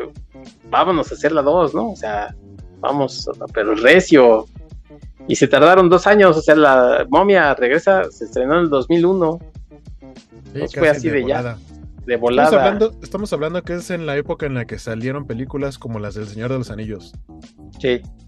son, son de años eh, por ahí, del episodio 1 de Star Wars, como para que se, pongan en, en, qué época estábamos y qué clase de personas éramos cuando estábamos viendo esto en, en los cines. Sí, exacto. Eh, y si no mal estoy, también está Matrix, ¿no? Ese mismo año es Matrix. Matrix es 98, 99, sí, también. Creo. Es 99. Y mira, las del Señor de los Anillos, tienes la idea de que vas a hacer tres películas y creo que están muy bien planificadas. Matrix le pasa lo mismo, porque igual se estrena a los dos, no, esas sí estrenaron un poquito después, a los 4 o 5 años, este, Revolutions y Reloaded. Sí, pero pues es que El Señor de los Anillos fueron grabadas las tres al mismo tiempo y por eso cada uno estrenó un año diferente, un año seguido, pues. y eh, incluso uno podría pensar que El Señor de los Anillos es una gran película de... Exacto. Que te, gusta de seis horas, ¿no? O sea, las, las que se estrenaron en cine, seis, siete horas, ¿no? Ah, sí duraban casi tres horas. Sí, cada, cada una dura eh, tres horas, como como más o menos. pero duran como tres horas cada uno en sus ediciones de cine. Las ediciones extendidas le agregan por lo menos unos 40, 50 minutos. Entonces, en total son alrededor de 11, casi 12 horas eh, El Señor de los Anillos, pero sí, yo, yo la contaría como una gran película. De hecho, se dice que es por ese motivo por el que al retorno del rey le dieron tantos Óscares. Fue como que a las primeras dos no se los dieron pero porque se estaban ah, juntando para que en, el, en, la culminación se llevara todo lo que se merecía, entre comillas. Sí. Y, por eso, al, verlo como una sola película, por eso repito, entiendes que, se sienta mucho más, mejor, mejor planificada que, que, por ejemplo, este, la momia, ¿no? Que es de, ¿saben qué? Al vapor, hagamos otra. Y sí, bueno, la momia regresa Em, creo yo que uno de los principales errores que tiene es esta, esta cosa de, que ya lo has comentado, de e, este Ivy como que recordando una vida pasada donde es hija de, faraón Nefertiti. Híjole, como que no, a mí no me gusta, la verdad no me late para nada esa historia. Y luego, por ejemplo, está el personaje de, digamos, la otra momia, en Naxanamun, que es Patricia Velázquez, que aparece ya como una especie de, como revivida, pero no revivida, porque ahora te voy a revivir a ti para que me revivas a mí, pero nunca se explica bien. Está se supone que es como una reencarnación, pero que juegan, o sea, juegan, con la idea de la reencarnación. Hace ratito te decía del, del personaje de Ivy se supone que en esta película de pronto empieza a tener visiones. Y tú dices, ah, caray, pero ¿por qué? Y lo que se inventan es que Ivy es la reencarnación de la hija del faraón. Y en una escena que técnicamente no vimos en la primera película, porque pues en lo que ellos estaban haciendo este, la, cochinación y Motep y, Ansunamun, de pronto les llegan los guardias, o sea, alguien, alguien fue de, chismes a decir, ah, está pasando algo. En esta película vemos que es la hija del faraón, que no es otra que Rachel Weisz, o sea, una versión de, mucho tiempo antes de Ivy. La que los ve desde el balcón de enfrente. O sea, también, ¿para qué no ponen cortinas más? Oye, tío, te iba yo a decir, este, alguien dio el pitazo, pues de eso estaba el Motec. no, no logró consumir el pitazo, ah, no, creo yo. No, exacto. No, no, no. Pero, pero sí, entonces sabemos que es... ella la que da el pitazo, no es el pitazo del que hablamos. Avisa a los guardias y ya entonces les cae el teatrito y demás. Y es por esto que Aang Sunamun odia a eh, el personaje, a, la versión egipcia, porque por algún motivo hay una versión egipcia de Rachel Weisz y sigue siendo blanca y de ojos claros. Porque eso tiene todo el sentido del mundo, pero, pero así es como sucedió. Sí, es Nefertiti, que es su personaje del antiguo Egipto. Y ese, ese por un lado, ¿no? O sea, esta cuestión de la reencarnación muy, muy forzada. Y luego le meten lo del niño, que para mí estos niños, este, como sabiondos, Son más castrosos que sabiondos. Híjole, sí, ¿no? O sea, todo lo sabe el chamaquito. Este, a sus ocho años, uy, ya. Eh, ya es experto además, en todo. Es experto exactamente en todo, ¿no? Y, ya se lo sabe más que los papás y, además es como una combinación de, ambos, ¿no? O sea, por un lado es eh, sabe las cosas de la mamá, pero le gusta la aventura como el papá, pero en, en el fondo, hijo, le cae regordo el chamaquito.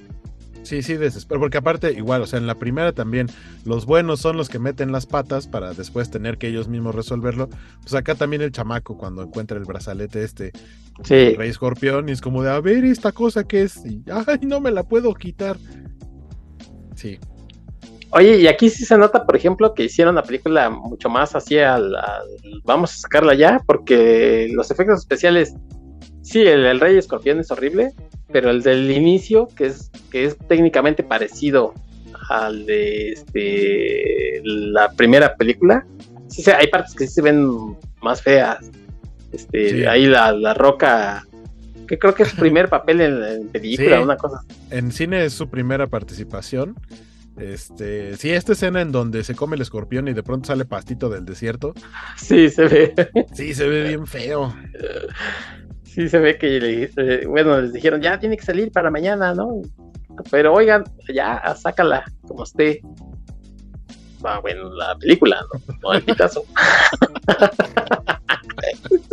sí, o sea, sí tenía que sacar a los, a los este, guardias para que agarraran a Imhotep y a Naxanamun.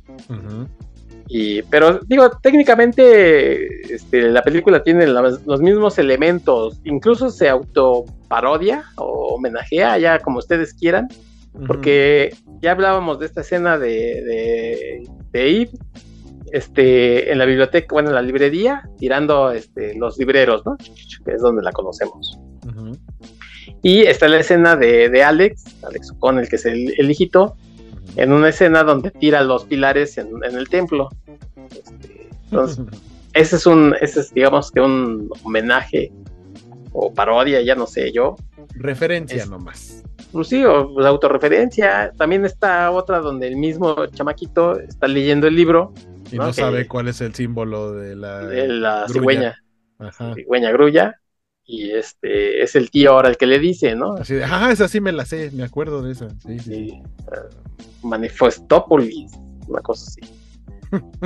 Otra vez sucede lo mismo. Y, y, esta es la parte en la que van ahora a buscar quién los lleve este al lugar donde estaba lo del, rey escorpión. Bueno, obviamente, pues el viejito ya se había muerto en la, en la primera pero Rick tiene amigos por todos lados y ahora sale uno que tiene un barco volador raro, ¿no? Un, globo ahí. Como un dirigible ahí extraño. Un dirigible, sí, muy extraño. Que, es muy similar en, personalidad a Jonathan, o sea, también es ambicioso, también es un alivio cómico eh, y por eso entran como en pique constantemente. Sí, y, y, otra vez la historia esta, ¿no? De que no se explica si el rey escorpión era malo, cuando, se, cuando lo revivan, este, va a ser, este, con su ejército va a conquistar todo, ¿no? O sea, otra vez, la misma. Se supone, la historia de lo que sucede con, principalmente con, con Alex, encuentra el brazalete de Anubis, que eh, digamos que tiene ahí una cosa como de realidad aumentada o no sé qué, que se supone que es un mapa que les va a decir en dónde está este, la tumba del rey escorpión. Y lo que quieren hacer es revivirlo para, eh, se supone que la persona que mate al rey escorpión va a tener la capacidad de controlar al ejército de Anubis, que por eso es el brazalete de Anubis lo que trae eh, Alex. Y, va a poder ser como gobernar el mundo o una cosa así. O sea, ya pasó de ser una historia de amor, ahora ya, ahora sí va por conquistar el mundo y hay más de un malo. Está raro. Sí, que esta película la vuelve a dirigir Stephen Sommers. Hay esa de la, de la realidad aumentada que no tiene sentido. Este, yo creo que, que, hubiera sido mejor que hubiera entrado una especie como de trance. este, ¿no? Creo que se hubiera sentido mucho más lógico que, es, que esta cuestión ahí del proyector, ahí, 3D. Este, sí, 3D, acá. Con, gráficos de Mario 64. sí. de Turok, para que se vea como del estilo. Sí, este, de Age of Empires, ¿no? Sí, este creo que hubiera sido mejor que hubiera entrado en trance y lo hubiera visto, así hubiera tenido clarividencia, una cosa así, esta cosa rara. Pero pues sí, sí, se entiende que les dijeron, ya, como va, chavo, órale. Y regresan, ahí sí que sí regresaron este, Rachel eh, este, John Hanna, obviamente Brendan Fraser, Arnold Boslu, este, Patricia Velázquez, que sale un poco más de tiempo. Y bueno, pues están este, La Roca, Wayne Johnson, que es el Rey Escorpión.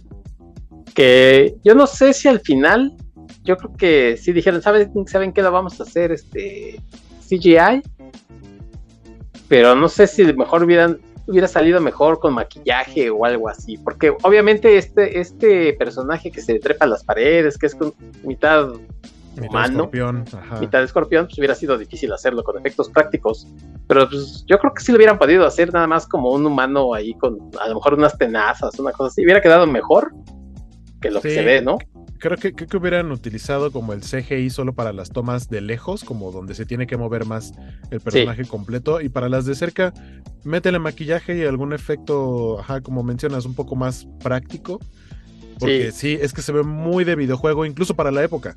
O sea, en la época, insisto, recordemos que estamos hablando de qué películas salieron por esos años, ¿no? Por ahí andaban ya también las de Harry Potter y demás. Y en esta sí podemos hablar ya de presupuestos, porque por algo la sacaron muy rápido. La otra fue un éxito. Siempre tu la secuela de algo que fue un éxito, le vas a aumentar el presupuesto, esperando que sea igual o más eh, pegadora que la, que la primera pues acá yo quiero suponer que también el presupuesto fue mayor, entonces pues échale más ganitas, sobre todo para ese tipo de cosas, porque deprecian totalmente el trabajo del resto de la película. Porque es por lo que la van a recordar, que de hecho así es.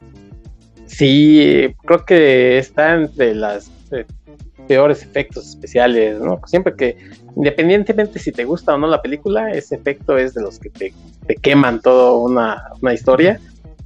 Y es que no, no manches, sí, como esto ni siquiera para videojuego, ¿no? Aquí sí todo lo que yo defiendo, la primera que dices, mira, ¿sabes qué? Tómalo por, por cómo estaban desarrollados los efectos especiales, la película no tenía tanto presupuesto, no, aquí sí no hay ni cómo defenderlos, la verdad. Y estas cosas de autorreferencia que, que yo decía, está la escena en la que también la momia, este, o en Motec, este, se hace como agua, ¿no? Que si el otro se hizo arena, aquí sí. Es como el cambio de elemento.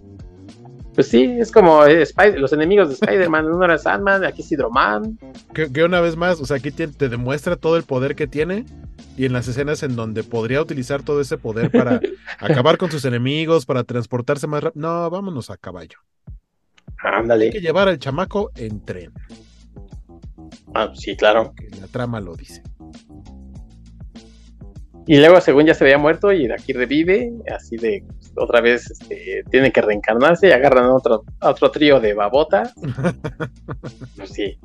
Oye, y luego cuando este las escenas estas de tiros, tanto en la 1 como en la 2, le digo yo, estaba viendo las películas con mi esposa, le digo, estos este, personajes son los, como especie de, como de tatarabuelos, abuelos de los Stormtroopers, porque nunca le dan a nada. No.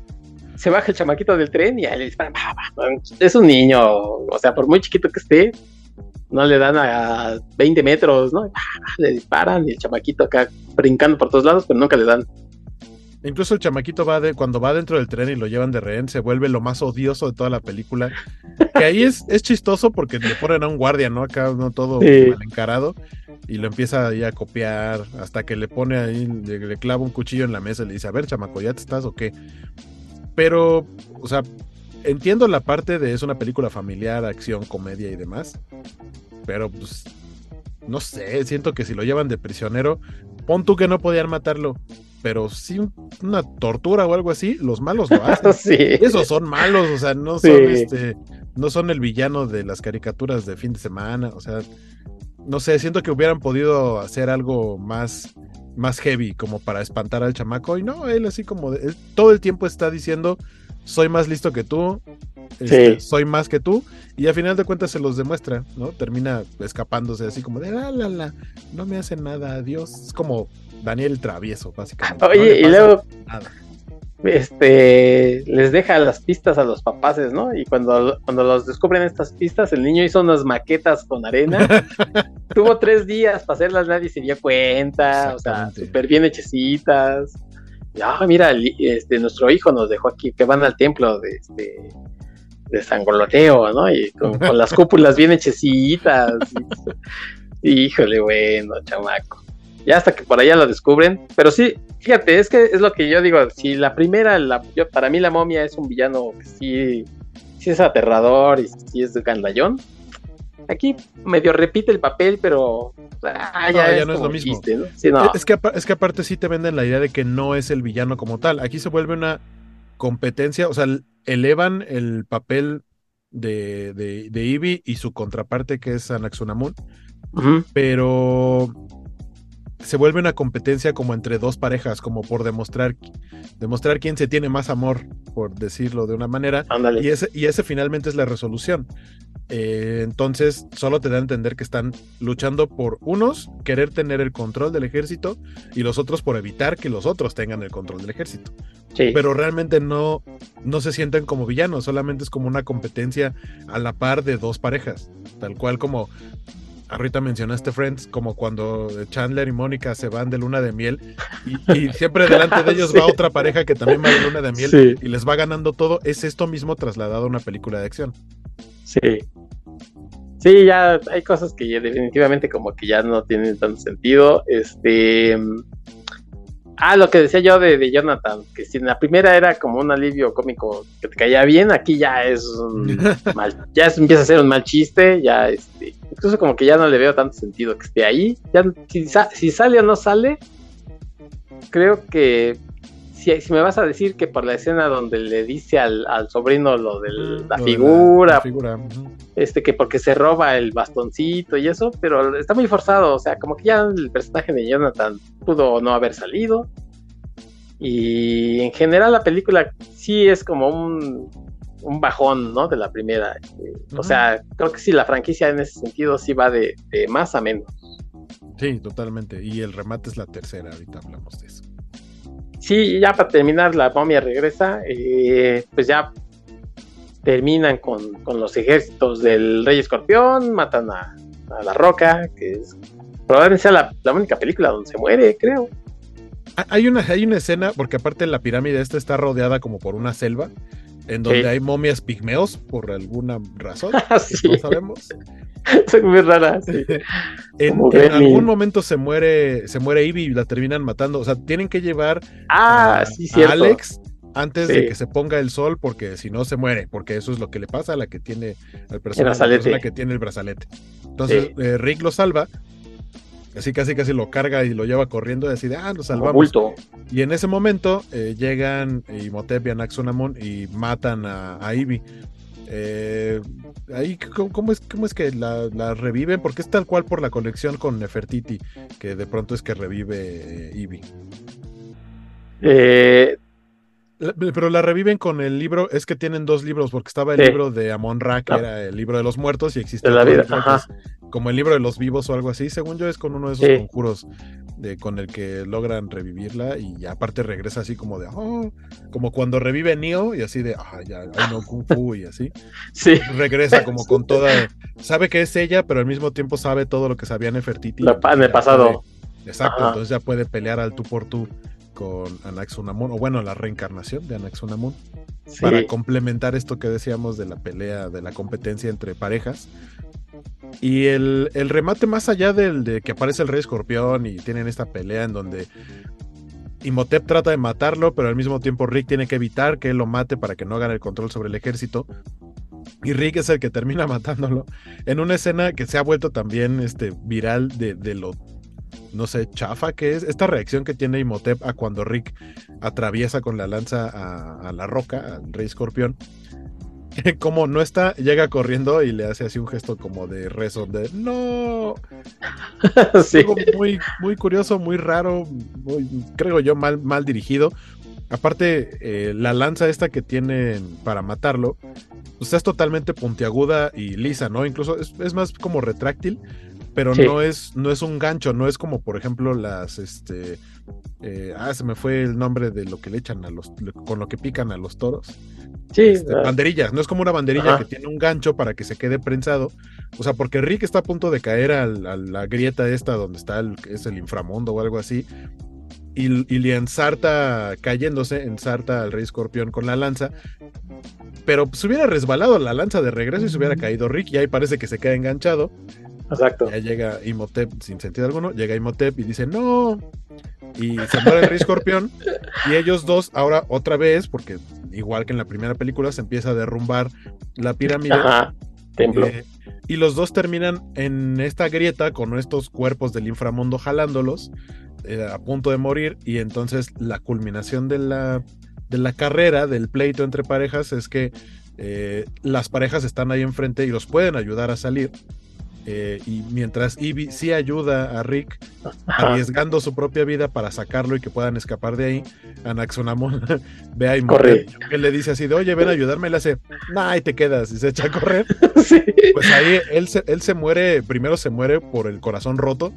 Vemos cómo, así, cómo se pone así todo, le salen lagrimitas y ya más bien se deja ir porque dice, yo e, era mi motivo para vivir, para regresar, para conquistar el mundo y me acaba de dar la espalda, pues sí, ya para qué, mejor, pues me muero, ¿no? Pues me mato, como decían los memes de, de hace unos años, como decía la chaviza. Eh, vemos que logran escapar, se empieza a derrumbar todo como en un este, agujero negro. Y, oh sorpresa, eh, casualmente este personaje alivio cómico que tenía un barco volador, su dirigible ahí medio raro, pues los llega a rescatar de la mera puntita de la pirámide y vámonos. Ahí se sí. Y, se lleva, y Jonathan se lleva otra vez otro, otro tesorito ahí para, pues, para empeñar y que sigan teniendo lana. Sí, acá no es como Indiana Jones que dice, esto va para un museo. No, hombre, esto va para nuestros bolsillos. Oye, en esta, en esta escena que cuentas de, de Imhotep y de Rick, están como pues, en, el precipicio ahí agarrados, porque si no se los jalan los malos, pasa es precisamente que, que Anaxanamun se echa a correr, Imhotep, obviamente ustedes amigos no me pueden ver, pero imagínense que están agarrados en una pendiente y porque si no se caen, de pronto con los dos brazos le hace Anaxanamun y los estira. Entonces, ¿por qué no te ibas a caer? No te estás agarrando. es que lo están agarrando los muertitos de la orilla. Los están jalando. Pues sí. Pero por eso no se cae. O sea, tiene tiempo. Dicen, aguanten, aguanten, ahí agárrenlo. ahí agárrenlo hasta que termine de llorar y entonces ya lo jalamos. Sí, exacto. O sea, como que dices, oye, pues, te estás agarrando para que no te lleven y, sueltas los dos brazos. Bueno, pues. Ah, por cierto que también aparece este Oded Fair, que vuelve el personaje este de arte, este Bay, este, pero pues igual, o sea, si no aparece o si aparece, como que X, ¿no? O sea, medio los defiende ahí en la casa al principio, eh, eh, ahí los acompaña este, a, la, aventurilla, pero bueno, pues ya no sé ni para qué regresó. Y en general yo digo, pues, sí es como un, bajón. Entonces, este, se explica que después de, esta parte, pues hayan tardado tantos años ¿no? en, volver a, levantar una tercera parte, porque esta es del 2001 y vuelven a hacer este, una tercera hasta el 2008 y ya parece entonces de Rochelle Base dice, a ver, ¿qué vamos a hacer? No, pues mi personaje sigue en las mismas y hasta menos. Pues, ¿saben qué? Este, muchas gracias, pero no gracias y ya no aparece, ¿no? Que, que sí es creo que un bajón este, para un punto malo para la tercera parte, o sea, si de por sí no es buena la película y no tener a, este, a Rachel Race, creo que sí no, no le ayuda, ¿no? Y meter a María Velo como, como su reemplazo, la, la, señorita, pues creo que está bien, intenta hacer lo que, lo que le piden. Sí, hace lo que pero puede no, con el ni con la dirección. sí, no, no hay comparación, ¿no? Entre, entre, ni siquiera porque ella misma este, lo explicaba en una entrevista, saben que es el mismo nombre, parece que es el mismo personaje, pero sí parece como que somos, lo hicimos de, de manera muy diferente parece que somos diferentes. Entonces, sí, no, no había para dónde hacerse con, con la falta de, Evelyn. Y que de cierta manera, o sea, entiendes porque justamente durante estos años, Rachel Weisz, eh, no estoy seguro si hizo alguna otra producción más o menos en esta época similar a La momia, o sea que son películas pues, que pretenden ser más bien como palomeras y, que generen dinero y demás, porque más bien su carrera de artística ha sido más hacia películas más como dramáticas, más serias y demás. Entonces, ya en estos, en este lapso que sucedió, eh, en este lapso que pasó en su carrera, pues, pasaron cosas, ¿no? Eh, tiene, tiene películas que la ponen en un en un, en un eh, nivel de, de, actriz, justo actriz como seria, y la invitan a, a, regresar a este personaje que no dudo que ella quiera mucho al personaje, pero el problema fue el guion que le entregaron. Ella dijo, no me gusta el guion, no voy a regresar a hacer este personaje, aunque lo quiera mucho porque no me gusta el guion. Y dijeron, bueno, pues entonces escogemos a alguien más, lo cual se me hizo algo bastante chafa por parte de los escritores y la producción. Sí. Eh, pero, pero vaya, o sea, totalmente estoy de acuerdo con la decisión que tomó. Pero mira, es, es, verdad que ha hecho películas, digamos, serias en las que se ve su calidad de actriz. Pero por ejemplo hizo Constantine, Constantine, como usted quiera, en el 2005. Entonces también para hacer Constant, este, Constantine con, con Keanu Reeves, ese personaje es tampoco gran cosa, ¿eh? Este, mm. Y, o sea, que sí era cuestión así como de, a lo mejor, a ver, échenle un poco más de ganitas a mi personaje, ¿no? Cómo evolucionó. Porque además la película tiene una, una cosa muy rara, o sea, pasan siete años en tiempo real, o sea, para nosotros, pero la película dice que, creo que son 11 años o 12 años, algo así. Porque la, en, la, en la movia regresa Alex, el hijo, tiene 8 años y aquí ya, este, ya se fue a la universidad, o sea, tiene más de, 20, por lo menos debe de tener 21, eso quiere decir que han pasado, según yo, 12 o 13 años. Está, ahí lo que está raro es entre la 1 y la 2, porque se supone que la, escena, la primera escena en donde vemos a Rick en la Legión es en 1923. Sí. Y luego se supone que la siguiente escena, o sea, el tiempo que pasa como encarcelado, dice, eh, ah, no, en el museo, eh, ya con Ivy, dice tres años después, o sea, 1926. Sí. Eh, pero después se supone que en el 1933 es cuando dicen que, que, en la 2, pero es cuando dicen que Alex tiene ocho años. Sí. Entonces tendría que haber nacido en el 25, o sea, un año antes, cuando se conocieron. Sí. Pero le dijo, era tuyo, mi amor, nada más que todavía no me conocías.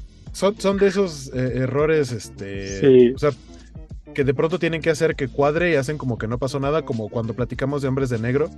De, en, Hombres de Negro 3 está muy bonita la escena en la que vemos al personaje de Will Smith de niño, pero es, en teoría, si se supone que tiene la edad que dice tener en la primera de Hombres de Negro, cuando vemos su identificación, creo que no tendría que haber ni nacido todavía en esos años. sí, eh, sí eh, vaya.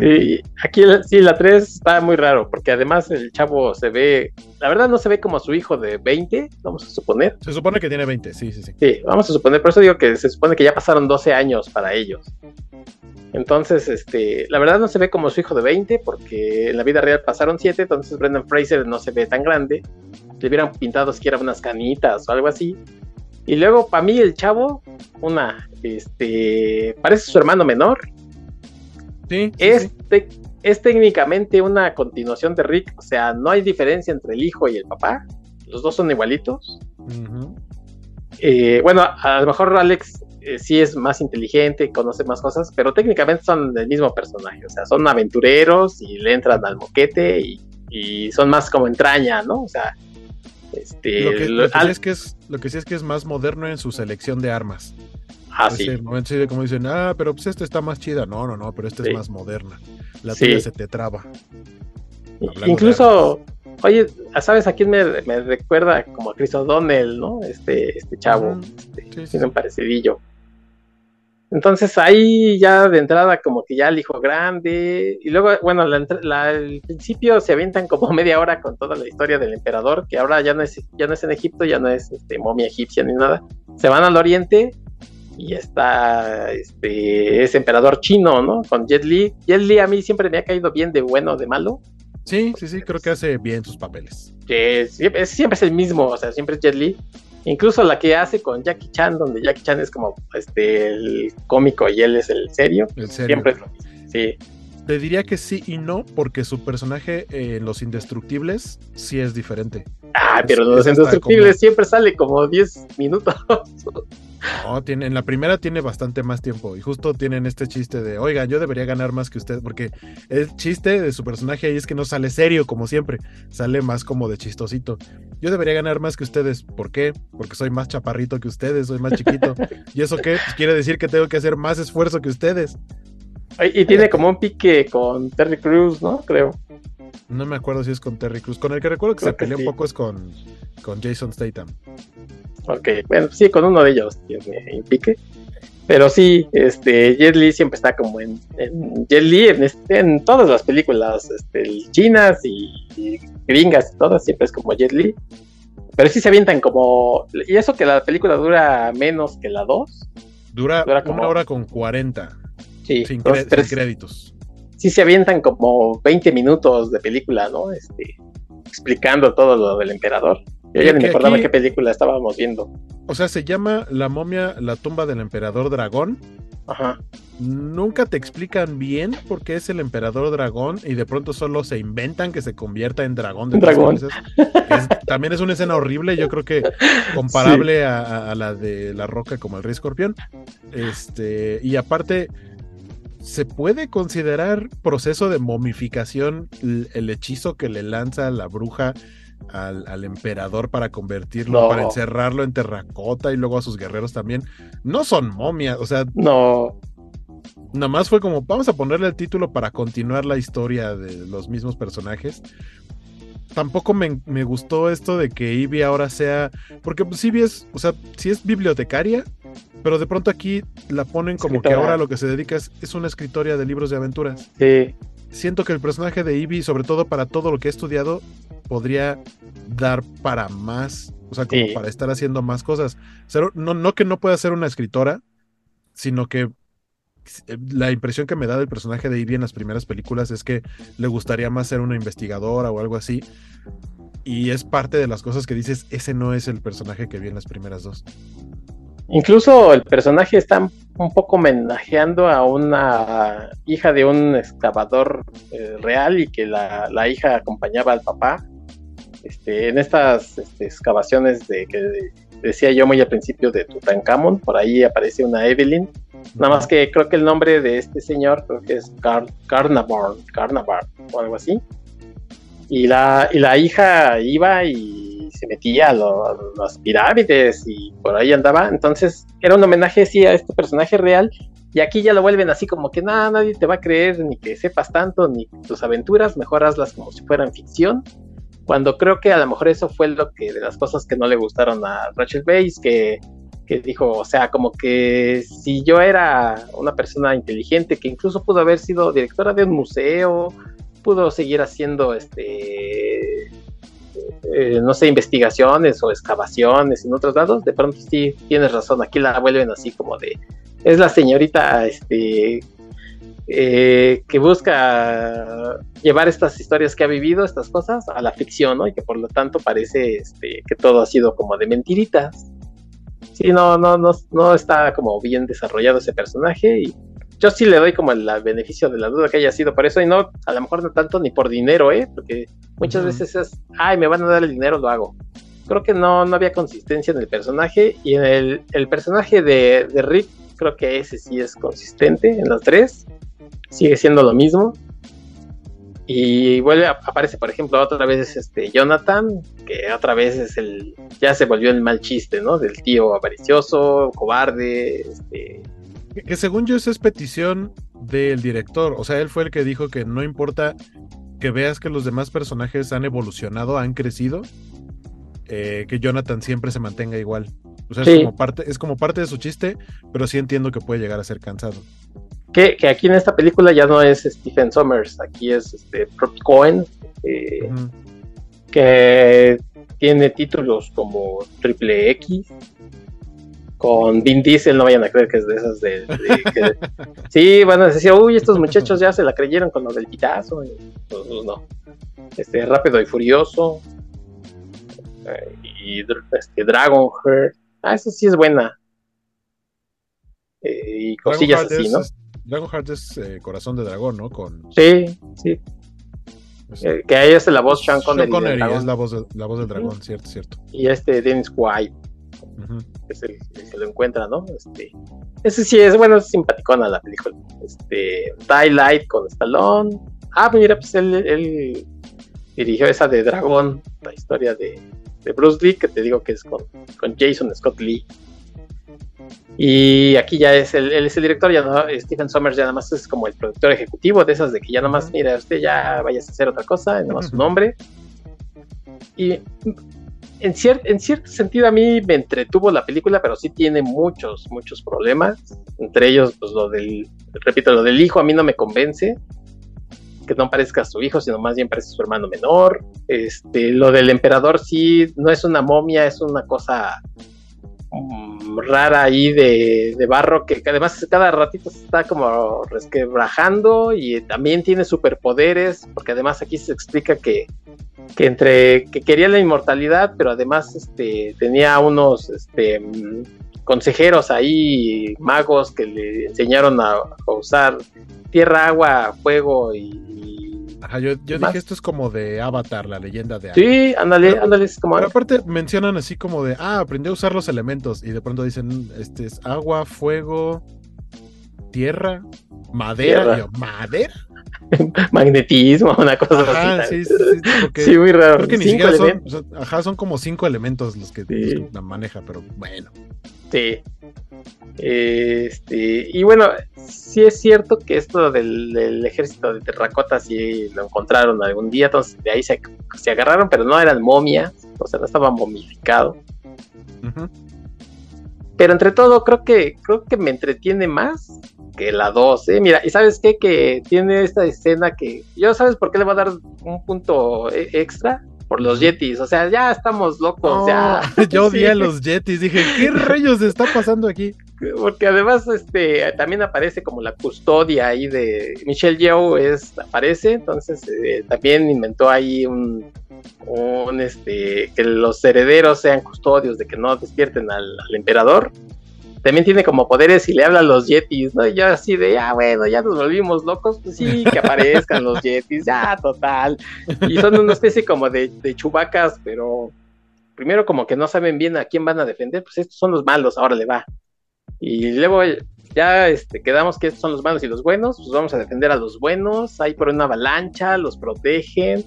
No, los Yetis son la onda.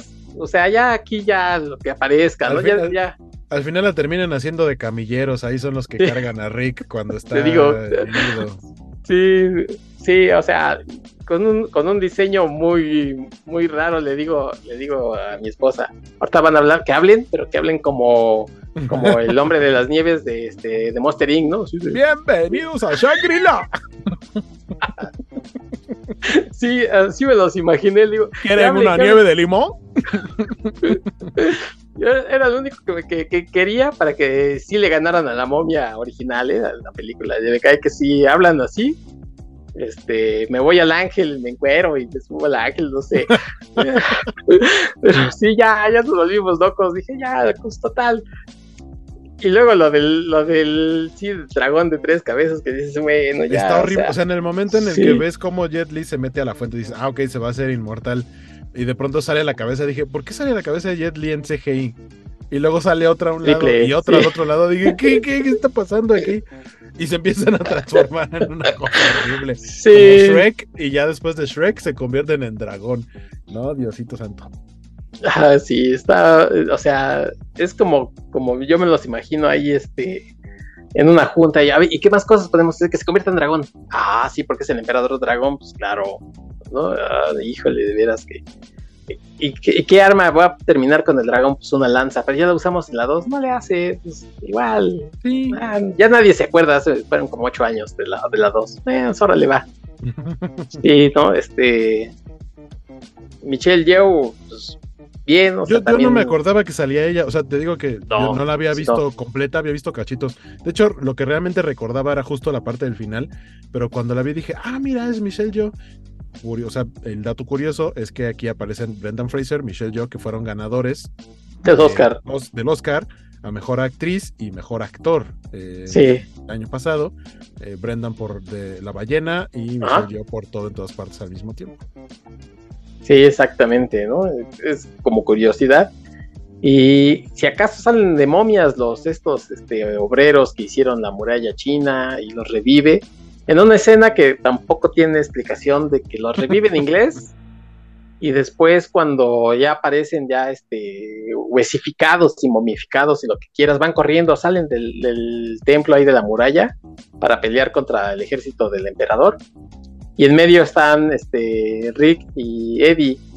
Entonces este, les dice, a ver cómo los detenemos, pero no creo que nos entiendan el, en inglés, ¿eh? Y hay como con medio señas les dicen, buenos, nosotros aliados, ¿no?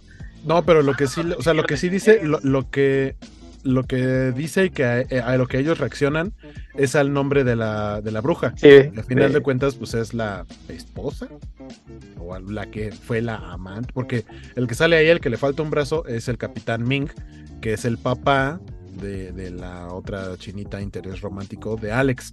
Sí es cuando dicen, ah, ah, ok, ok, es como, o sea, sí, porque dicen que le faltado un poco más, ajá, exactamente, le mencionan su nombre y dicen como, ah, ok, ok, ok, ya se van todos juntos, ¿no? Pero te digo, no tiene sentido, si la otra lo revivió, ¿cómo le entendieron en inglés? Si así lo revivió. Pero que nomás con el puro nombre, es como, imagínate, este... No, no, no, no, pero me refiero a que, que Michelle Joe hace su conjuro en inglés también con su libro y les así despierten este obreros y para que se venguen del emperador. Pero te digo, todo eso lo dice en inglés. No lo dice en, chino, lo dicen en inglés. Es cierto, sí, sí, sí. Este, porque además al principio sí hablan en chino. Es que hay, partes donde hay partes donde hablan en chino. De hecho, incluso hasta Alex habla en chino. Ajá, este, porque eh, Ah, digo, todo el principio que son como 20 minutos de, la historia del emperador, todo es en chino. Sí, claro. Cuando están allí en, el bar de, Jonathan, que ahora vive allá en, China, en Shanghái, este, hay partes que... ¿Cómo se llama el bar? Eh, Obi-Wan. No. no sé, es otro, Imhotep, se llama. O sea, sí ah, siento que toma, toma, la trilogía toma un chorro de cosas, referencia o similares a Indiana Jones. O sea, el hecho de que ahora la aventura sea acá en China y que exista un club nocturno, cuando llegan ellos muy de gala, Alex trae un atuendo que es muy, muy parecido al de Indiana Jones eh, en, esa escena, así con su saquito blanco y demás.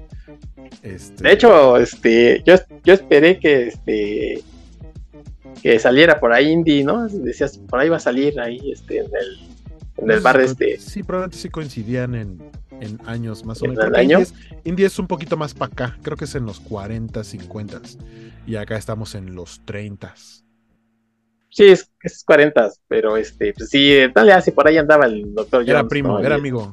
Y además faltaba que saliera este Willy Scott cantando tin tin tiri tiri tiri tin Ah, sí, ya. exacto, sí, sí, sí. Eh, pero bueno, entonces sí tiene un montón de problemas. Pero bueno, pues mira, ya, ya después de la 2 y la roca, ya es lo de menos, ¿no? Este, honestamente, sí, yo creo que olviden las, las secuelas y siempre vean nada.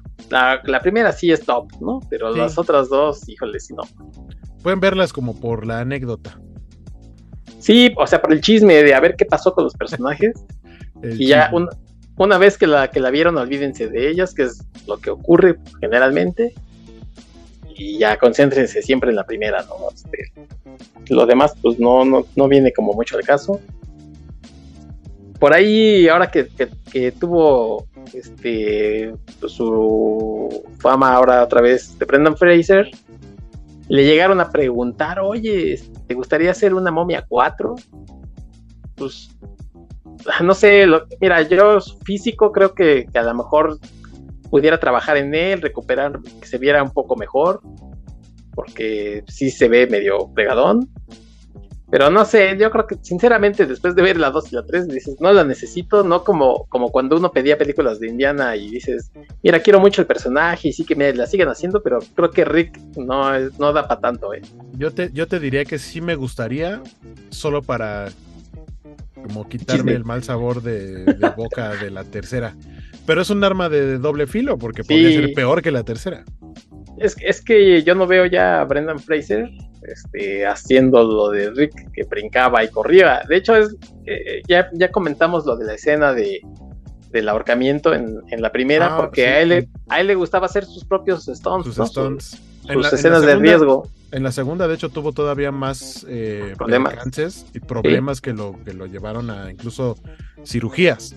Sí. Eh, entonces, sí, o sea, a nivel físico, no hablando de su forma, sino hablando de su salud, mm, quién sabe qué tanto esté como para hacer cierto tipo de stunts, que sabemos que podrían decirle, a ver, en las otras tú las hiciste, aquí sí ya stunt, déjaselos a, a los expertos. Yo creo que sin problemas podría volver a hacerlo. Y, que además ni siquiera es un, una persona mayor, viejito, ¿no? O sea, ¿tiene cuántos? Este... 50, 53 a lo mucho. 50 y algo, sí, o sea, 50 y pocos o 50 y medios, ¿no? 55 a lo mucho vamos a suponer. O, sea, suponiendo que le dijeran, sí, ahorita, ahora le va, y que se filmara por producción todo el próximo año, pues sí, 55. Es, que si lo, si lo piensas, digo, no sé qué, qué versión o qué adaptación de, Firefly hizo en Batichica. Pero pues un villano de ese tipo también es un personaje de acción. Entonces yo no vería em, raro que lo, que lo fuera a, volver a hacer. O sea, a lo mejor no igual que en las primeras tres películas, pero justamente entendiendo y dándole ese sentido de, ah, el personaje ya estoy muy viejo para hacer esto. Y eh, también en el supuesto de que integraran de nuevo a, a su hijo, que estaría ya como un adulto, como un adulto, no sé qué tan adulto joven, pero pues pone ya en sus 40, tal vez, treinta y tantos, 40. Sí, pues, 30 y altos. 30 y medios, 35, 37.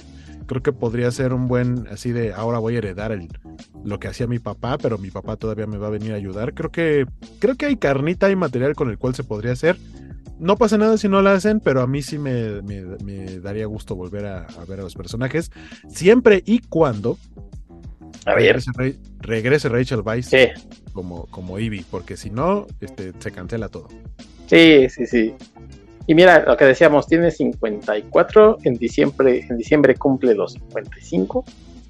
O sea, si, si vimos a Harrison Ford corriendo este, como indie a sus 80. a sus casi 80. Entonces, que no veamos a Brendan Fraser, ¿no? Se ponga de, en forma. Este, creo que no sería imposible porque pues, con lana todo, ahí todo el mundo hace lo que sea. Pero sí está complicado.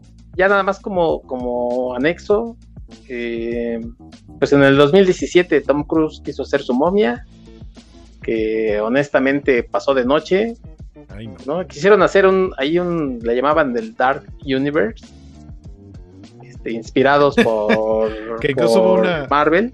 Hubo una sesión de fotos con los actores, se anunció qué películas iban a salir, los actores que iban a interpretar a los personajes, eh, pero pues, se cayó todo a la mera hora. Según, según yo no tengo aquí a la, mano, pero iba a ser este, bueno, aparece Russell Crowe, ahí como el Jekyll y Mr. Hyde según me acuerdo, Johnny Depp iba a ser el hombre invisible.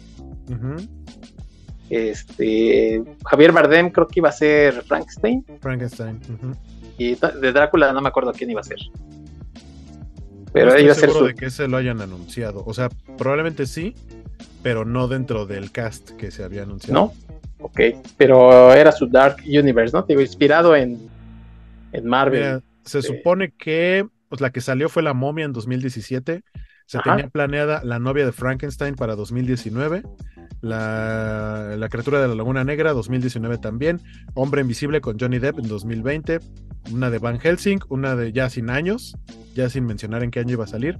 Van Helsing, El Hombre Lobo, Frankenstein, Drácula, El Fantasma de la Ópera y El Jorobado de Notre Dame eran los, era lo, lo planeado por lo menos para la fase 1 del, o fase 1 y 2 del Dark Universe que pues, se sí. sí, no, no, o sea, porque la verdad es que la película de Tom Cruise sí no tenía todo lo, todo lo padre que es la momia este, de, de Brendan Fraser, pues, pues, no, era como misión imposible con momia, ¿no? O sea, una cosa bien rara. Sí. Con, y con Sofía, con Sofía Butela como la, la momia. Como la momia, este. Pues, pues y ya se, cayó todo ese Dark Universe y ahora volvieron a hacer películas por ahí. Se, decía que otra vez iban a hacer algunas cosas, ¿no? Pero como que ya lo han hecho muy veladamente. A ver si funcionan, decimos que sí.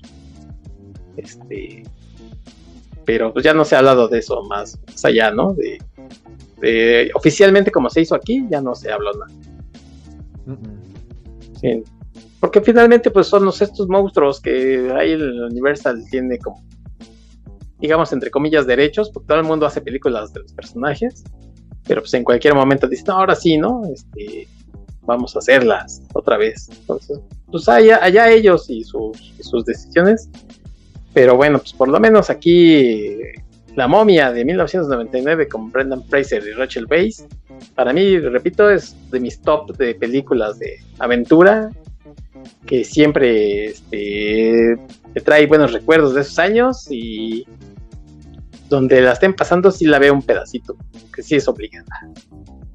Sí, claro. Según yo, en la película de Tom Cruise hay como detallitos que tienen que ver con, con esta trilogía de la momia. Ajá.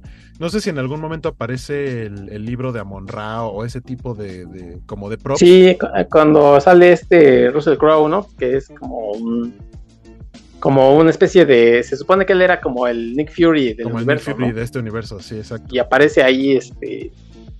En, una bodega o algo cuando habla con, Tom Cruise, una cosa así. Por ahí se ve algo, una cosilla, pero. Sí, no, me acuerdo, no me acuerdo bien que creo que fue tal cual el, el libro. Sí, una cosilla así se ve por ahí pues ahí está el comentario de esta trilogía, que repito, fue de más a menos.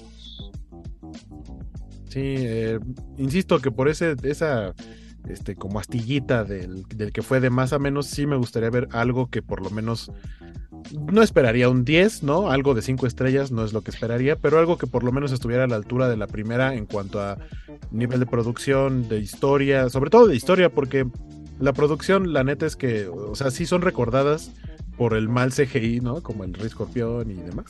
sí. Pero por lo menos en la primera tiene una historia pues, con, mucho corazón. Algo por lo menos así es lo que esperaría. Pero si no, vean la primera y las otras olvídenlas.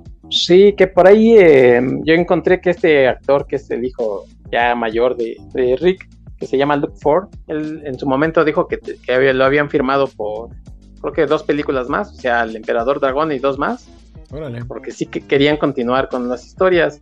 Económicamente no le fue mal a la película, le fue bastante bien. Y donde sí fueron las críticas, así de este ya no tiene sentido, muchachos. Este, la película pues, ya no es tan divertida como la primera. Y los efectos sí están del carajo. Se decía que de hecho hay un guiño ahí de, Jonathan al final de que se va a Perú, entonces querían hacer momias ahora como en Latinoamérica, ya sea en Perú, incluso en México. Yo siento que era nomás como un chiste al cierre, porque sí. lo que es que tal cual lo que dice Jonathan al final es me voy a un lado porque odio a las momias, no quiero saber más de momias, y dice, ah, por eso me largo de aquí, me voy a Perú, y por eso se rematan con después encontraron momias en Perú. Sí, sí, por eso te digo que parece que sí era la idea este, venir a Latinoamérica, pero pues ya se cancela, ahora sí que se cancela todo.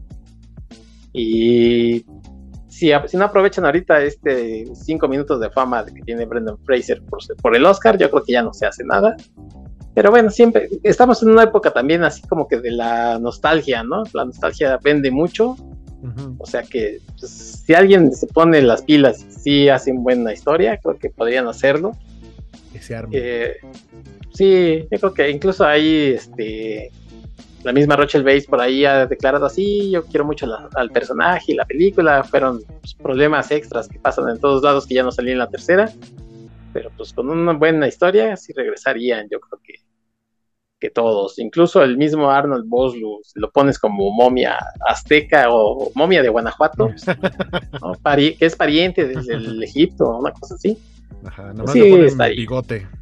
Pues sí, y un sombrero. Sombrero, sí. No. Máscara como con la que peleó el santo. Nada, bueno, ese día Bueno, pues algo más a comentar de, la momia. Que, que, hace poquito vi un cachito de Capulina contra las momias de Guanajuato. Qué fea estaba filmada esa película. pues, ¿qué hay, hay unas secuencias en donde se supone que la momia que revivieron los están persiguiendo están como en unas azoteas de pues, un, no sé, convento, algo, no sé.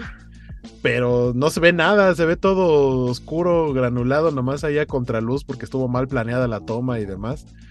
Este, siento que esa ya no es de, ya no es de, las de Capulina que me gustan.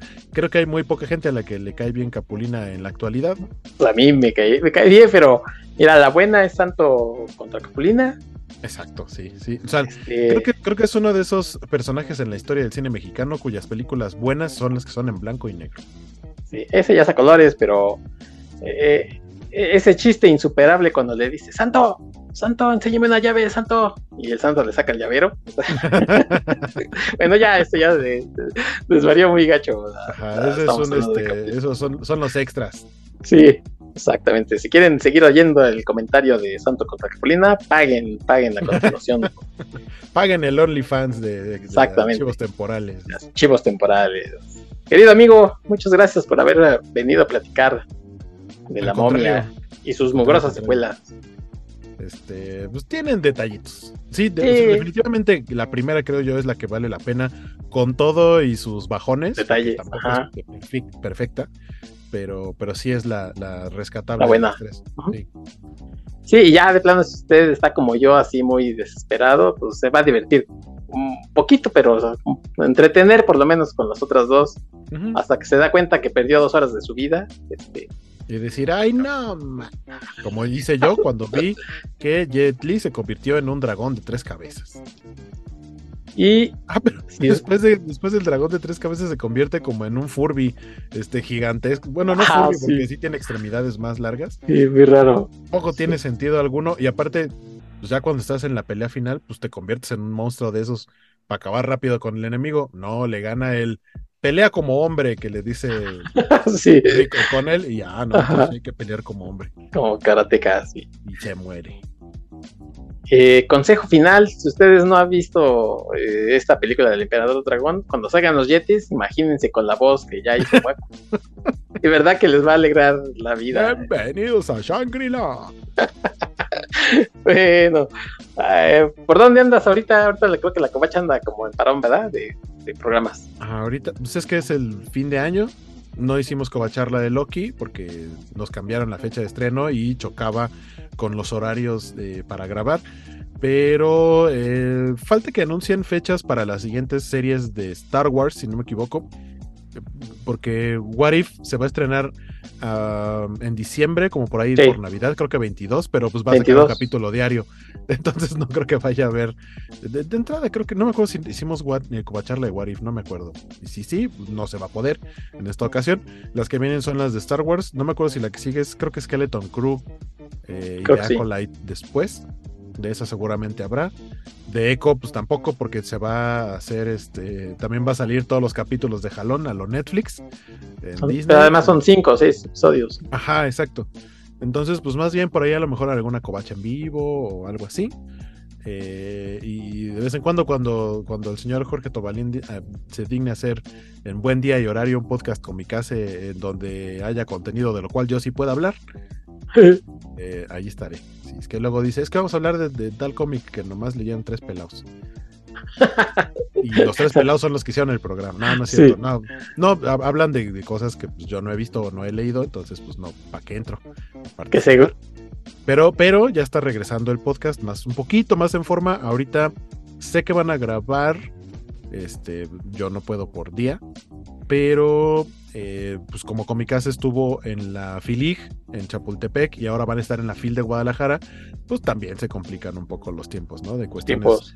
O sea, desde, desde antes de la FILIG estuvo la Feria Libre del Zócalo, luego la FILIG, luego la FIL de Guadalajara, y pues Comicase ahora con, con su línea de Comicase Books, promoviendo ahí el arte de, de creadores mexicanos, eh, se va moviendo, ¿no? A diferentes eventos, entonces no hay tanto tiempo libre para hacer eso, pero sin, sin, sin lugar a dudas estaré de regreso ahí en, en los episodios del podcast Comicase.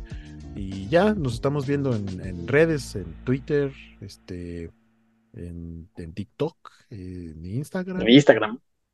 Instagram. Sí, Bueno. como Guaco me encuentran y ya, es todo. Pues muy bien, saludos a Jorge Tobalín y a toda la gente que integra el equipo comicasero. Eh, y bueno, pues a la Covacha, también saludos a la gente de allá. Por ahí te andamos siguiendo, como no, claro que sí. Y a ustedes, amigos que nos escucharon, bueno, pues, eh, ¿qué pasó? Feliz día de acción de gracias a don Jorge Tobalín. Ah, don Jorge Tobalín, que eh, ahorita está eructando pavo, un saludo. Y bueno, pues ustedes eh, que nos escucharon, muchas gracias. Si nos quieren dejar algún comentario, ya saben que seguimos en Twitter, en podcast, en Facebook, en Evox, en Spotify. Ahí nos pueden también dejar comentarios. Los leemos. Saludos a Pemieres, que dice que, que le gustó el último episodio con, con Beto Calvo, que ya no le cae tan mal. ¿Qué pasó, Pemieres? Beto Calvo es un, es un amor. No sé dónde está el amor en Beto, pero es su programación. Denle paciencia, tenle paciencia. Y bueno, pues muchas gracias por habernos escuchado. Oye, a veces cuando la película da, pues ponemos este, parte del soundtrack, una canción o algo así, pero en esta ocasión, pues la verdad es que no. Así es que me fui al 1999 y de ahí voy a poner una canción, no sé si te, te suene, se llama Larger Than Life. Uf, claro que sí, cómo no. ¿Quién la canta? Eh, este, los meros, los meros patrones, los Backstreet Boys. Exactamente, y con eso vamos a cerrar para que yo sé que te, te laten los Backstreet Boys, así es que pues, con Claro eso sí. cerramos. Claro que sí. Vámonos descansar. Bueno, gracias por escucharnos. Gracias, amigo. Por ahí, este, ahorita en el, en el extra vamos a comentar algunas cosas que tengo por ahí planeadas. Así que si ustedes quieren escuchar qué le estoy diciendo a, a Waco, ya saben, 9999, depositen y tendrán acceso a los extras. Muchas gracias por escucharnos. Vámonos. Vámonos.